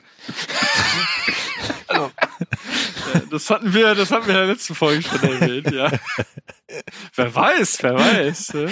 Ja, aber es ist, es ist, es ist einfach eine schöne Szene und einen Star Wars Film so, äh, so enden zu lassen, das muss man sich auch erstmal trauen, finde ich. Ja. ähm, lustigerweise hat von euch jetzt keiner die Szene in Episode 8 erwähnt, äh, mit dem Hyperjump, also mit dem Hypersprung. Mhm. Äh, die ja tatsächlich ähm, im Kino auch dazu geführt hat, dass Leute geguckt haben, so, hä, funktioniert der Ton noch? Wir sind hier durch. Ja, ja, ja, ja. Ähm, Aber jetzt mal ganz genau, ehrlich, deswegen- ich habe ja. ja. auch diese, diese, diese, diese, diese Zettel gesehen in den Kinos, wo drin steht, so, ey Leute, wenn so eine Szene kommt, das gehört zum Film. Wo ich mir auch denke, Ja. so lang ist die Szene jetzt auch nicht. Also, ja, genau. Was ist denn los mit euch? Genau, deswegen wollte ich sie jetzt einfach mal erwähnt haben. Die ist toll. Ähm, ja. Ansonsten habe ich schon gesagt, Episode 9, der Kampf von Kylo, mhm. den habe ich schon Mhm. genannt. Äh, deswegen würde ich jetzt tatsächlich nochmal eine Szene aus Episode 8 aufbauen. Äh, und zwar äh, Kylo gegen Luke. ja. Oh, Mhm. toll, ja. Das, das ist wirklich eine schöne, schöne Szene. Eine, eine, also überhaupt, wie Luke ankommt und plötzlich wieder frisch aussieht. Daran habe ich schon erkannt, von wegen irgendwas stimmt da nicht. also Haare sind gekämmt, bisschen jünger. Ne? Äh, genau, und dann äh, quasi nochmal aufzuzeigen hier, ähm, was die Macht kann tatsächlich und dieser Kampf an sich und auch Ky äh, Kylo seine Grenzen aufzuzeigen. Was Mhm. mich gestört hat im gleichen Zuge ist natürlich das, was ich vorhin schon angesprochen hatte mit diesem Punkt äh, Hoffnung. Also er Mhm. schreibt Kylo eigentlich vollkommen ab und ähm, hält ihm auch den Spiegel vor, ohne ihm so ein bisschen was an die Hand zu reichen. Und das, aber nichtsdestotrotz ist die optisch fantastisch. Diese ganze Szene, dieses ganze Setting rundherum, äh, genau, Mhm. das muss man mal erwähnt haben. Dass wir jetzt wirklich alle nichts irgendwie aus Episode 7 genannt haben, ne? Ich hatte echt lange überlegt, ob ich da irgendwas hab, aber ich habe ja klar, ich habe den Han Solo Moment, der ist schön Mhm. Mhm. und wie Chewie reagiert, Mhm. das ist auch sehr emotional, aber den haben wir schon genannt. Und ansonsten ist diese finale Schlacht ist so, ja, ist nett, ähm, aber sonst ist da nicht mehr irgendwie was, was so so krass hängen geblieben ist, finde ich. Ja, wie, wie Ray eingeführt wird, finde ich noch ganz schön, wie sie da irgendwie Schrott sammelt und dann. Ja, oder auch wie Han Solo auftritt, dann aus das, was man ja aus den Trailer schon kennt, aber das war's dann nachher, glaube ich. auch. Ja, das war auch so ein Trailer-Shot für mich irgendwie. Ja. Wobei ich muss sagen, ich mag, äh, um jetzt, also äh, ich kann Episode 9 wirklich nicht leiden. Das ist jetzt, glaube ich, durchgekommen. So in den letzten fast zwei Stunden. Aber ähm, ich muss sagen, ich finde die Schlussszene ganz schön eigentlich. Die äh, schlägt einen schönen Bogen und ist auch wirklich toll gefilmt. Und ich finde das auch ganz schön mit dem gelben Lichtschwert. Ne? Das, äh, das, das ist nochmal, es hat sowas, sowas Hoffnungsvolles und was von Neuanfang. Das, das finde ich noch ganz schön. Das muss ich sagen. Kurze Frage. Was haben die Leute hier mit den Farben des Lichtschwerts? Naja, rot für die Bösen, blau für die Guten. Ja. ja, da, dann das Sam, Samuel L. Jackson wahrscheinlich der einzige graue Jedi gewesen mit seinem violetten Lichtschwert, ne? Stimmt, ja. Ja. Mace Windu, ja. Pass mal auf, der kommt auch wieder. Irgendwann. Ah, du, du willst so unbedingt. Ja, aber ach komm, nee, Samuel L. Jackson ist im Marvel-Universum ausgebucht, glaube ich, oder? Ja, wahrscheinlich. Ey, Ja. bitte, der ist bei Star Wars, der ist bei Marvel, der macht jetzt bei Saw mit, der macht, der nimmt jedes Franchise, was Der er macht alles. kann. Also, Der macht alles. Der, ist Der macht alles seit Jahren, wenn Ja. man sich mal seine Vita anguckt. Also von daher. Ja. ist, äh, ja. Okay, äh, dann ähm, habt ihr noch was zu den Filmen an sich? Weil dann habe ich noch zwei Abschlusssachen, die ich mit gerne mit euch besprechen würde. Hm, Also ich habe nichts. Mhm. Mm, Dominik? Also jetzt an, an Lieblingsszenen meinst du? Nee, insgesamt Ja. so, jetzt über die drei Filme. Ob du noch ein bisschen was gegen Latinos und wei weiße alte Männer sagen willst vor dem Tor, was bist. genau. Ja, ich habe mir wirklich, ich, ich werde so den Arsch voll kriegen von der Community, aber äh, ich freue mich drauf. ähm, nee, ich, Hm. ich hab, ich, ich stehe auf Schmerzen. Ähm, Hm. Ich hab, nee, ich, ich, ich habe eigentlich wirklich nichts mehr. Also Okay. äh, höchstens noch halt meine Enttäuschung halt über Episode 9, aber irgendwie war sie auch erwartbar. Mhm. Gut, äh, wir hatten es, glaube ich, im letzten Podcast schon mal ganz kurz angerissen und gesagt, wir wollen dann dieses Mal drüber sprechen. Und Mhm. haben es auch schon ein paar Mal getan jetzt äh, in den letzten zwei Stunden, und zwar Fantheorien und das Internet. Weil Ich kürze das ab. Ich hasse Ja. sie. genau, kann das Ja. mal jemand zusammenfassen, was so in den letzten Jahren passiert ist? Oh, Also, es war einmal das Internet. ja.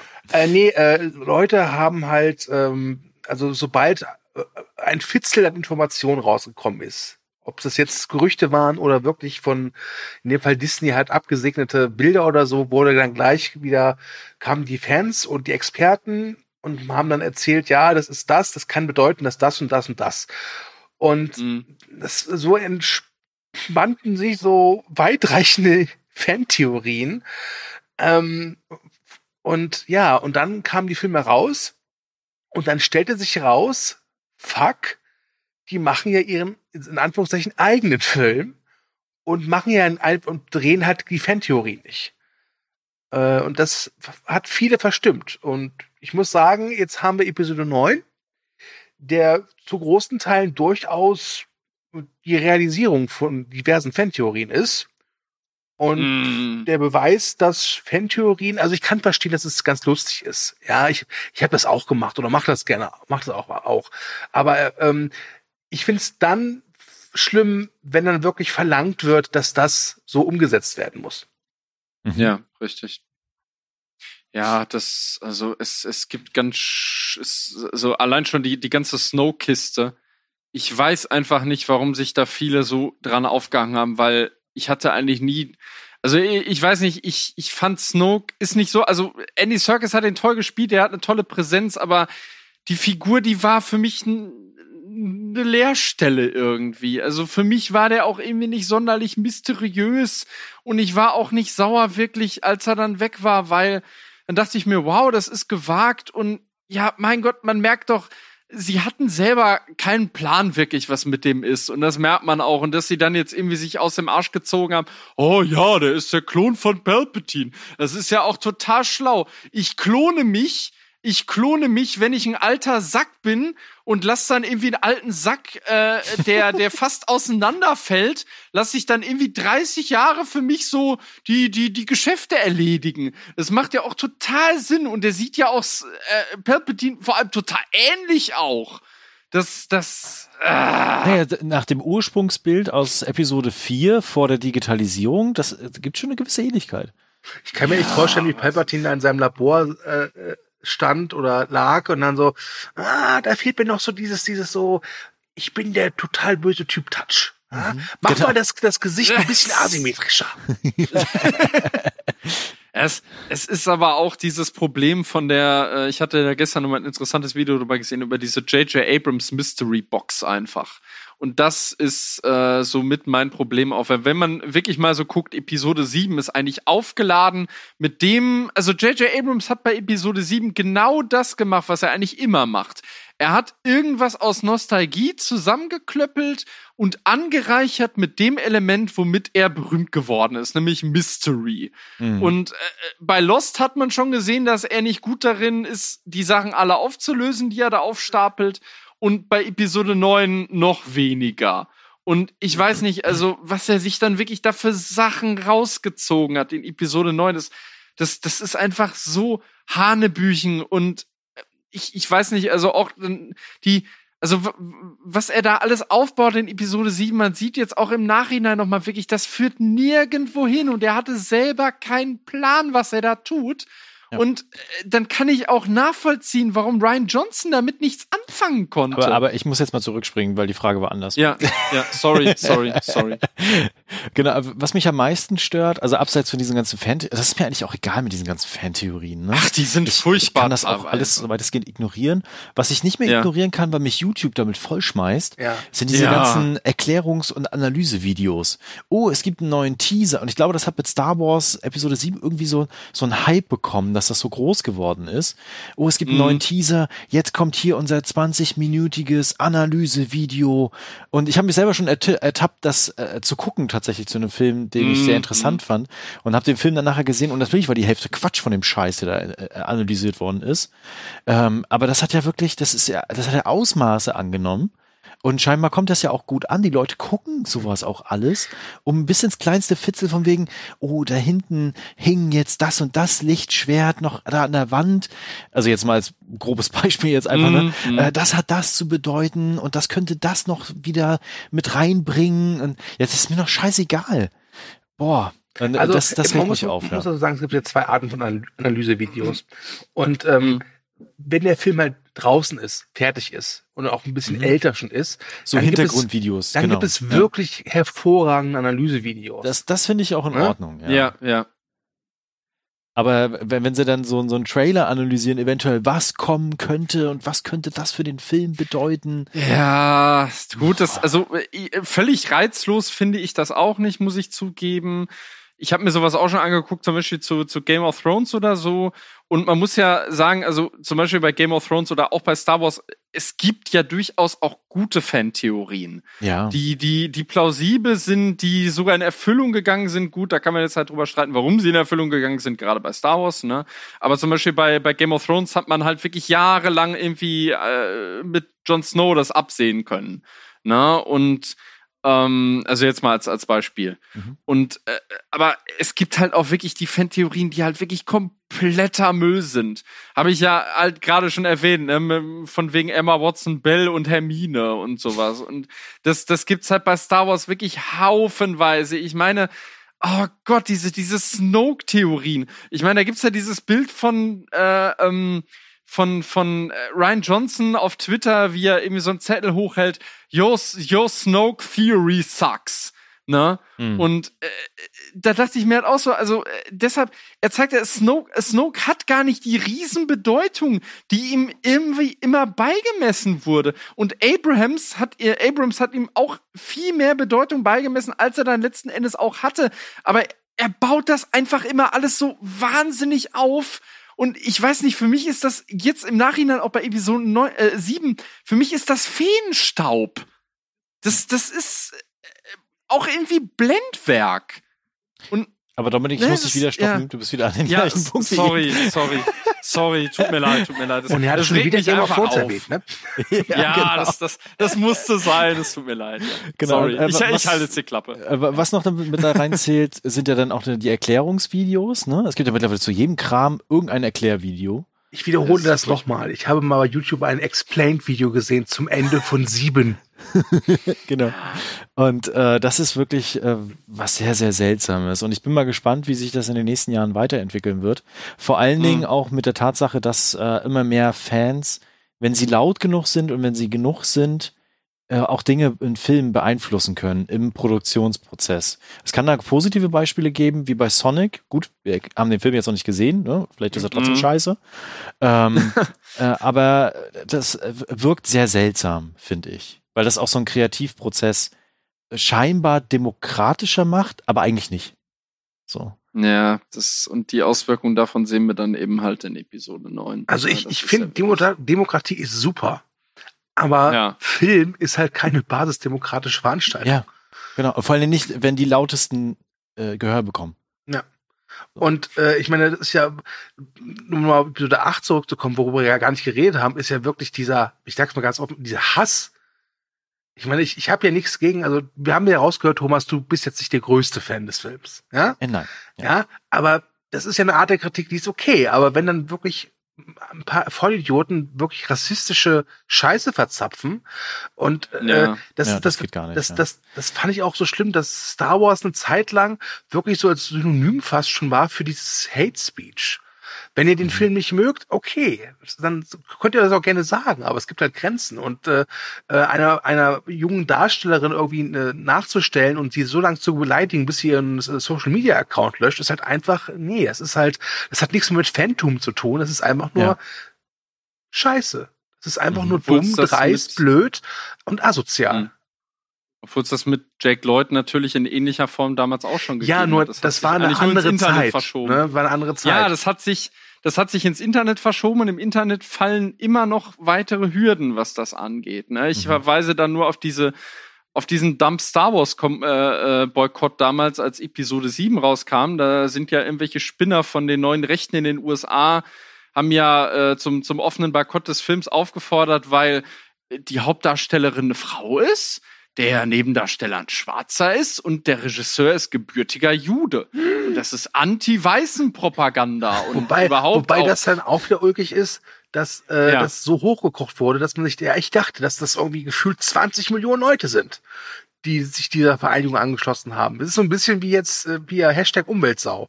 Ja, wo erwartet Ja, wurde, ja, dass ja. die, dass die Rechten in Köln irgendwie zu Hunderttausenden aufmarschieren werden. Ja, Ich glaube, am Ende waren es zehn. Mhm. ja, da wird, ja, gut, aber das ist überhaupt das, ja, gut, das gehört woanders. Also man muss darüber reden, man muss das verurteilen, man muss halt Ja. nur aufpassen, dass man es nicht zu hoch kocht.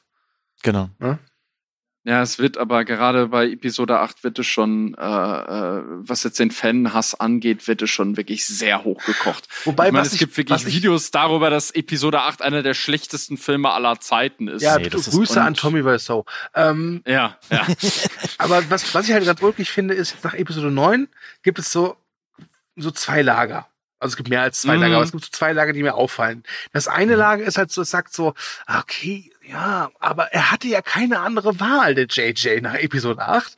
Und das andere Lager Mhm. ist so, ah, okay, es ist nicht alles super bei Ryan Johnson gewesen, aber besser als Episode 9 äh, ist er schon. Ne? Ja. ja das, Und dann gibt es das ja. dritte Lager, das ist das Dominic-Lager, der findet halt einfach nur Latinos und äh, alte Männer scheiße. Ja, ich, ich, äh, Dump Star Wars, ne? Ja. Hashtag Dump, Ja. Dump Star Wars. Dump Old Man. Okay. Aber das, das, ähm, ja, ich, ich weiß nicht, ich sehe das auch echt kritisch in, in Hinblick äh, auf, auf unsere heutige Gesellschaft dann tatsächlich auch so äh, Bewegungen halt wie, wie Dump Star Wars und so. Und Mhm. äh, ich weiß nicht, ob, also auch hier mit, mit hier mit John Boyega, dass er irgendwie angegriffen wurde, dass er halt irgendwie ein Schwarzer ist. Sie haben das nochmal bestätigt und das kaufe ich Ihnen wirklich ab. Sie haben die Rolle nicht schwarz geschrieben. Sie haben einfach John Boyega genommen, weil der ihnen am besten gefallen hat. Ich meine ganz ehrlich, wenn ich das, wenn ich Ja. das schon höre, schwarz geschrieben, was ist das für Ja, eine ja, Scheiße? was soll Was das soll denn das? Genau. Also, Ja, also das- das statt- ist aber- wir haben ja gesagt, ah verdammt, da müssen wir noch, ja, wisst ihr was? Ja, dann pflückt ihr erstmal Baumwolle. Was ist das für eine Scheiße, wenn ich so das schwöre, schwarz geschrieben? Also, das, das, Bullshit. ich hab's jetzt, ich, ich hab's jetzt nicht so, äh, aber worauf ich jetzt auch hinaus will, was mich auch so aufregt an Episode 9. In Episode 7 gab es ja, und das haben sie wohl nicht äh, beabsichtigt, gab es ja durchaus so leicht äh, homoerotische Vibes zwischen, zwischen äh, Pin, äh, äh, Pin, Finn und Co. Ah, nach Finn, Brangelina das war jetzt schon der Pin. Shipping-Name. nee, und da, da war ja wirklich so von wegen, wow, könnte das erste schwule Paar im, im Star Wars-Universum werden. Warum nicht, ne? Mhm. Und wie sie dann jetzt wirklich in Episode 9 hingegangen sind und das, also da merkt man halt auch wieder, J.J. Abrams reißt wieder selber das ein, was er aufgebaut haben könnte. Äh, Wie sie ihn jetzt wirklich beiden austauschbare Weiber an die Seite stellen, damit da jede, jede Andeutung Aber Dominik, von Dominik, Dominik, da muss ich jetzt mal aber korrigieren. Ja, in Ja. Episode 9 gibt es einen homosexuellen Kuss. Der dauert zwar nur gefühlt 30 Millisekunden, ja, und ich muss ehrlich gestehen, er ist mir beim ersten Mal gucken auch gar nicht aufgefallen, aber er ist da. Ja. Ja. Und, Und der ist auch, und beim zweiten Mal so gucken ich, ist er mir aufgefallen und dachte ich mir so, Mensch, okay, da sind halt zwei Frauen, die knutschen. Who cares? Mir egal. ja, Es genau. wird nicht aufgebaut, die sind komplett gesichtslos und das ist da äh, genauso geschnitten, damit man es Also Dominik, jetzt reicht's. kann. Jetzt reicht's. Alte Männer, okay. Latinos ist schon hart, aber jetzt auch noch was gegen Homosexuelle, du mein Freund. Du machst dich echt Ja, unbedingt. Moment, Moment, ich habe doch gerade eine Lanze dafür gebrochen. Das, äh, das, äh, weiß nicht, das, das, das, vor allem, es ist noch teilweise vorhanden in Episode 9. Wenn du mal so drauf achtest, diese Eifersucht von, von äh, Poe auf, auf Ray. Ne, auch dieser, die ganze Zeit dieser, ja, was, was wolltest du ihr denn sagen? Ne? Dieser, dieser Running Gag, den es die ganze Zeit gibt. Da ist das noch so ein bisschen drin.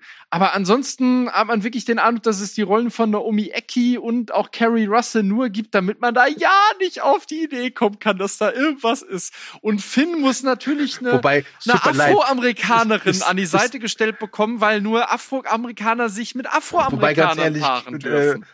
Okay, dann, Ja. dann haben sie halt eben Carrie Russells Figur ihm an die Seite gestellt, damit so klar ist, okay, er ist, er ist eine Hete. Aber ganz ehrlich, was ist das für eine Liebe mit einem Wesen zusammen, das irgendwie nur aus Hellen besteht? Also, Ja, das, das, aber der, der Poe Dameron haben sie ja irgendwie auch total zerschrieben in Episode 9. Also er ist ja plötzlich ein Abziehbild von Han Solo, Ja. ne, wenn man ehrlich gut, ist. machen wir mal weiter jetzt.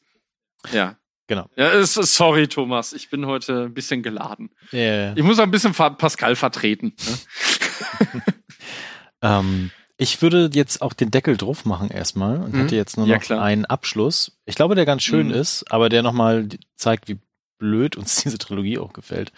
Ähm, und zwar, wie denn eigentlich unsere Idee, Vision der Sequels eventuell ausgesehen hätte. Und äh, wenn das okay für euch ist, würde ich einfach mal anfangen. Mhm. Mhm. Und zwar hätte ich mir vorgestellt, dass wir quasi ähm, erstens diese Zeitspanne erklärt bekommen von den 30 Jahren, was ist passiert, was ist nicht passiert, ne?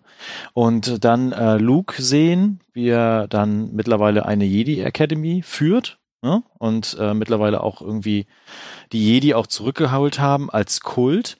Und dann entsteht aber innerhalb der Jedi Academy vielleicht so ein kleiner Kreis oder auch nur eine Person, da hätten sie dann diese ganzen neuen Figuren auch einführen können. Also richtig nach und nach, ne? Ähm, Wie die ähm, so, ein, so, ein, so ein Hang zur dunklen Seite der Macht entwickeln und immer mehr über die Macht lernen wollen und Machtzuwachs generieren.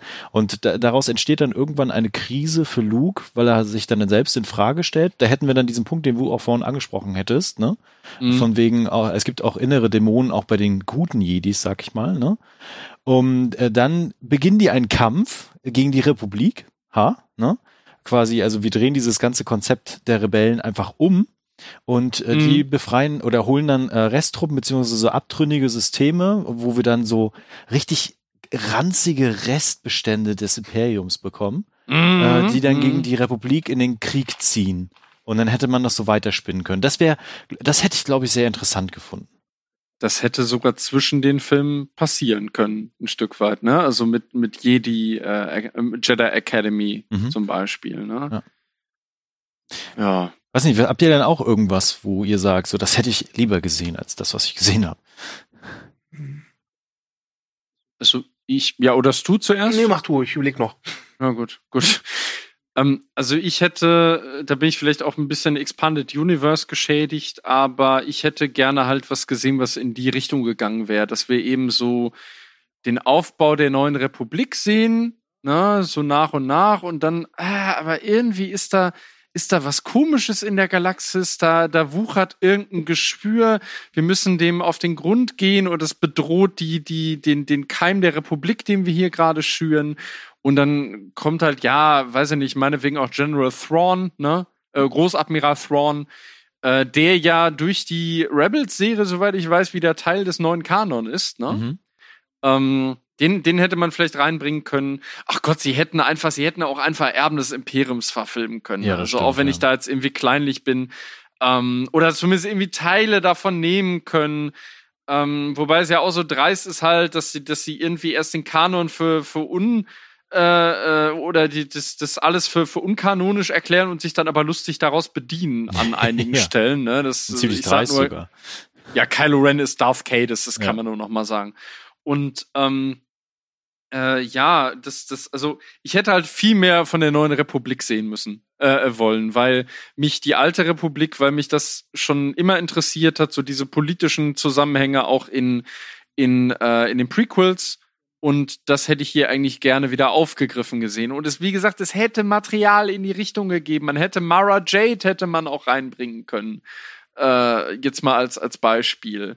Also man, man hätte ein schönes Gleichgewicht finden können, finde ich, zwischen eigenen Ideen und zwischen dem, was das Expanded Universe hergibt. Aber das dann komplett zu verwerfen, sich dann irgendwie Rosinen rauszupicken und damit dann äh, größtenteils äh, nichts anzufangen, das finde ich halt scheiße. Ja. ja. Okay, Stu. Ähm, ich weiß gar nicht, ob ich jetzt in der letzten oder vorletzten Folge unserer Star Wars-Reihe schon gesagt habe. Bei meiner Idee kommen die alten Helden gar nicht vor. Mhm. Das ist halt für mich Mhm. auserzählt gewesen nach Episode äh, 9, äh, nicht 9, Gott bewahre, Entschuldigung, äh, 6, pardon. Ähm, Hm. ich habe halt echt lang überlegt und ähm, ich, ich mochte ganz gerne in Episode 9 die Figur, die von Richard E. Grant gespielt wurde.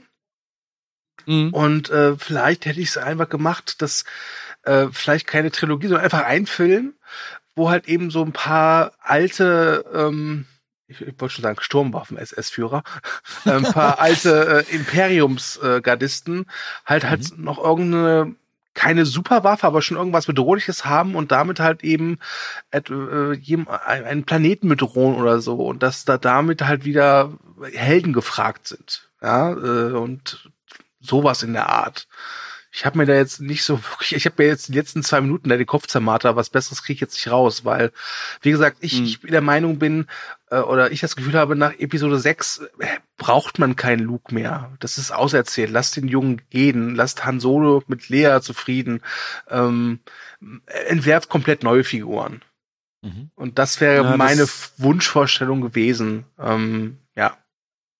Man, man sieht es aber auch dann wirklich in Episode 7, weil Han Solo hatte ja eigentlich eine Charakterentwicklung gemacht innerhalb der alten Trilogie, ne, ist dann irgendwie auch ein Stück weit zum, sag ich mal, Familienmensch geworden. Ja. Klar, dass der dann so seine Vergangenheit nicht abschütteln kann, aber dass er halt dann in Episode 7 letzten Endes Ja, wieder aber genau Vorsicht, du warst Punkt auch nicht ist, ne? jahrelang mit Präsident Lea verheiratet, ne? Du weißt ja nicht, wie schlimm das gewesen ist. du weißt nicht, was da passiert Ja. ist, ne? Also, Ja, ja, gut. Ja, das ist halt auch wieder, es ist, es bleibt viel zu viel einfach unerklärt. Ja. Das, Was ich ja. an sich nicht so übel gesagt, ich, ich finde, man muss nicht alles erklären.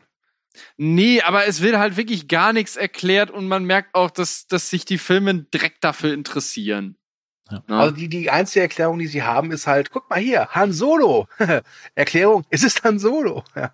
genau. Ja. Er ist wieder da. Einfach so. wo war er? Ist Er-. Lando. Also ganz ehrlich, Lando, das wo kann man, war das, er? Er taucht auf. das kann man sich echt so vorstellen, immer so, Ja. auf die ganze, Fra die ganze, alle Fragen gibt es nur eine Antwort. Es ist Han Solo.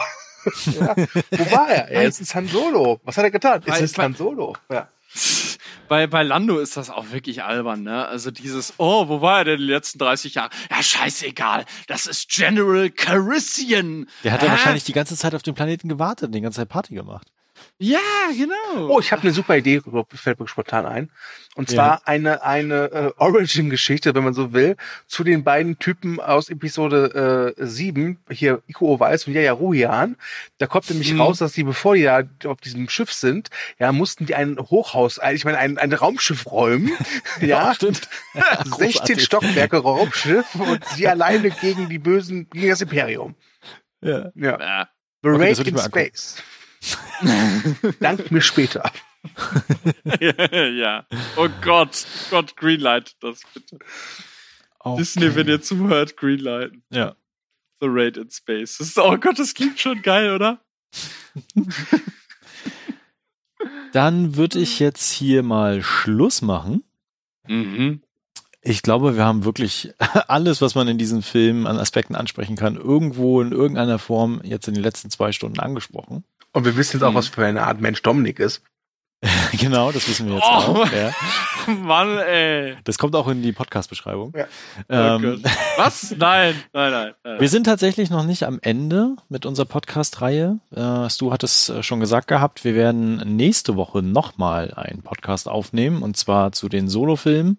Also nicht nur zum Solo-Film, sondern zu den Solo-Filmen. Haha. Äh, und äh, zu den ähm, Serien. Und sprechen dann auch nochmal so ein bisschen über die Zukunft von Star Wars. Weil einiges wissen wir, einiges wissen wir nicht. Und äh, wir können auch einfach mal ein bisschen spekulieren. Das machen wir ja sowieso gerne. Mhm. Äh, da werden wir auf jeden Fall drüber sprechen, gerade Disney. Genau, darauf freue ich mich schon. Ansonsten Mhm. war es mir wieder eine Freude, mit euch über Star Wars zu sprechen, auch wenn es dieses Mal. Wir haben wirklich viel gehabt, was wir kritisiert haben. Ich glaube sogar mehr als in den letzten Film. Äh, Ja. Ich, genau. ich und- muss ja gestehen, ich werde ja. ein bisschen wehmütig. Ich erinnere mich gerade zurück vor zwei Wochen, als wir das hier aufgenommen haben zu, Ja. zur, zur Urtrilogie und wir alle gesagt haben, ach, jetzt nochmal Star Wars gucken, haben wir Bock drauf. Und Ja. letzte Woche war es ja auch schon so, dass wir gesagt haben, jetzt nochmal die, die Prequels gucken. Nee.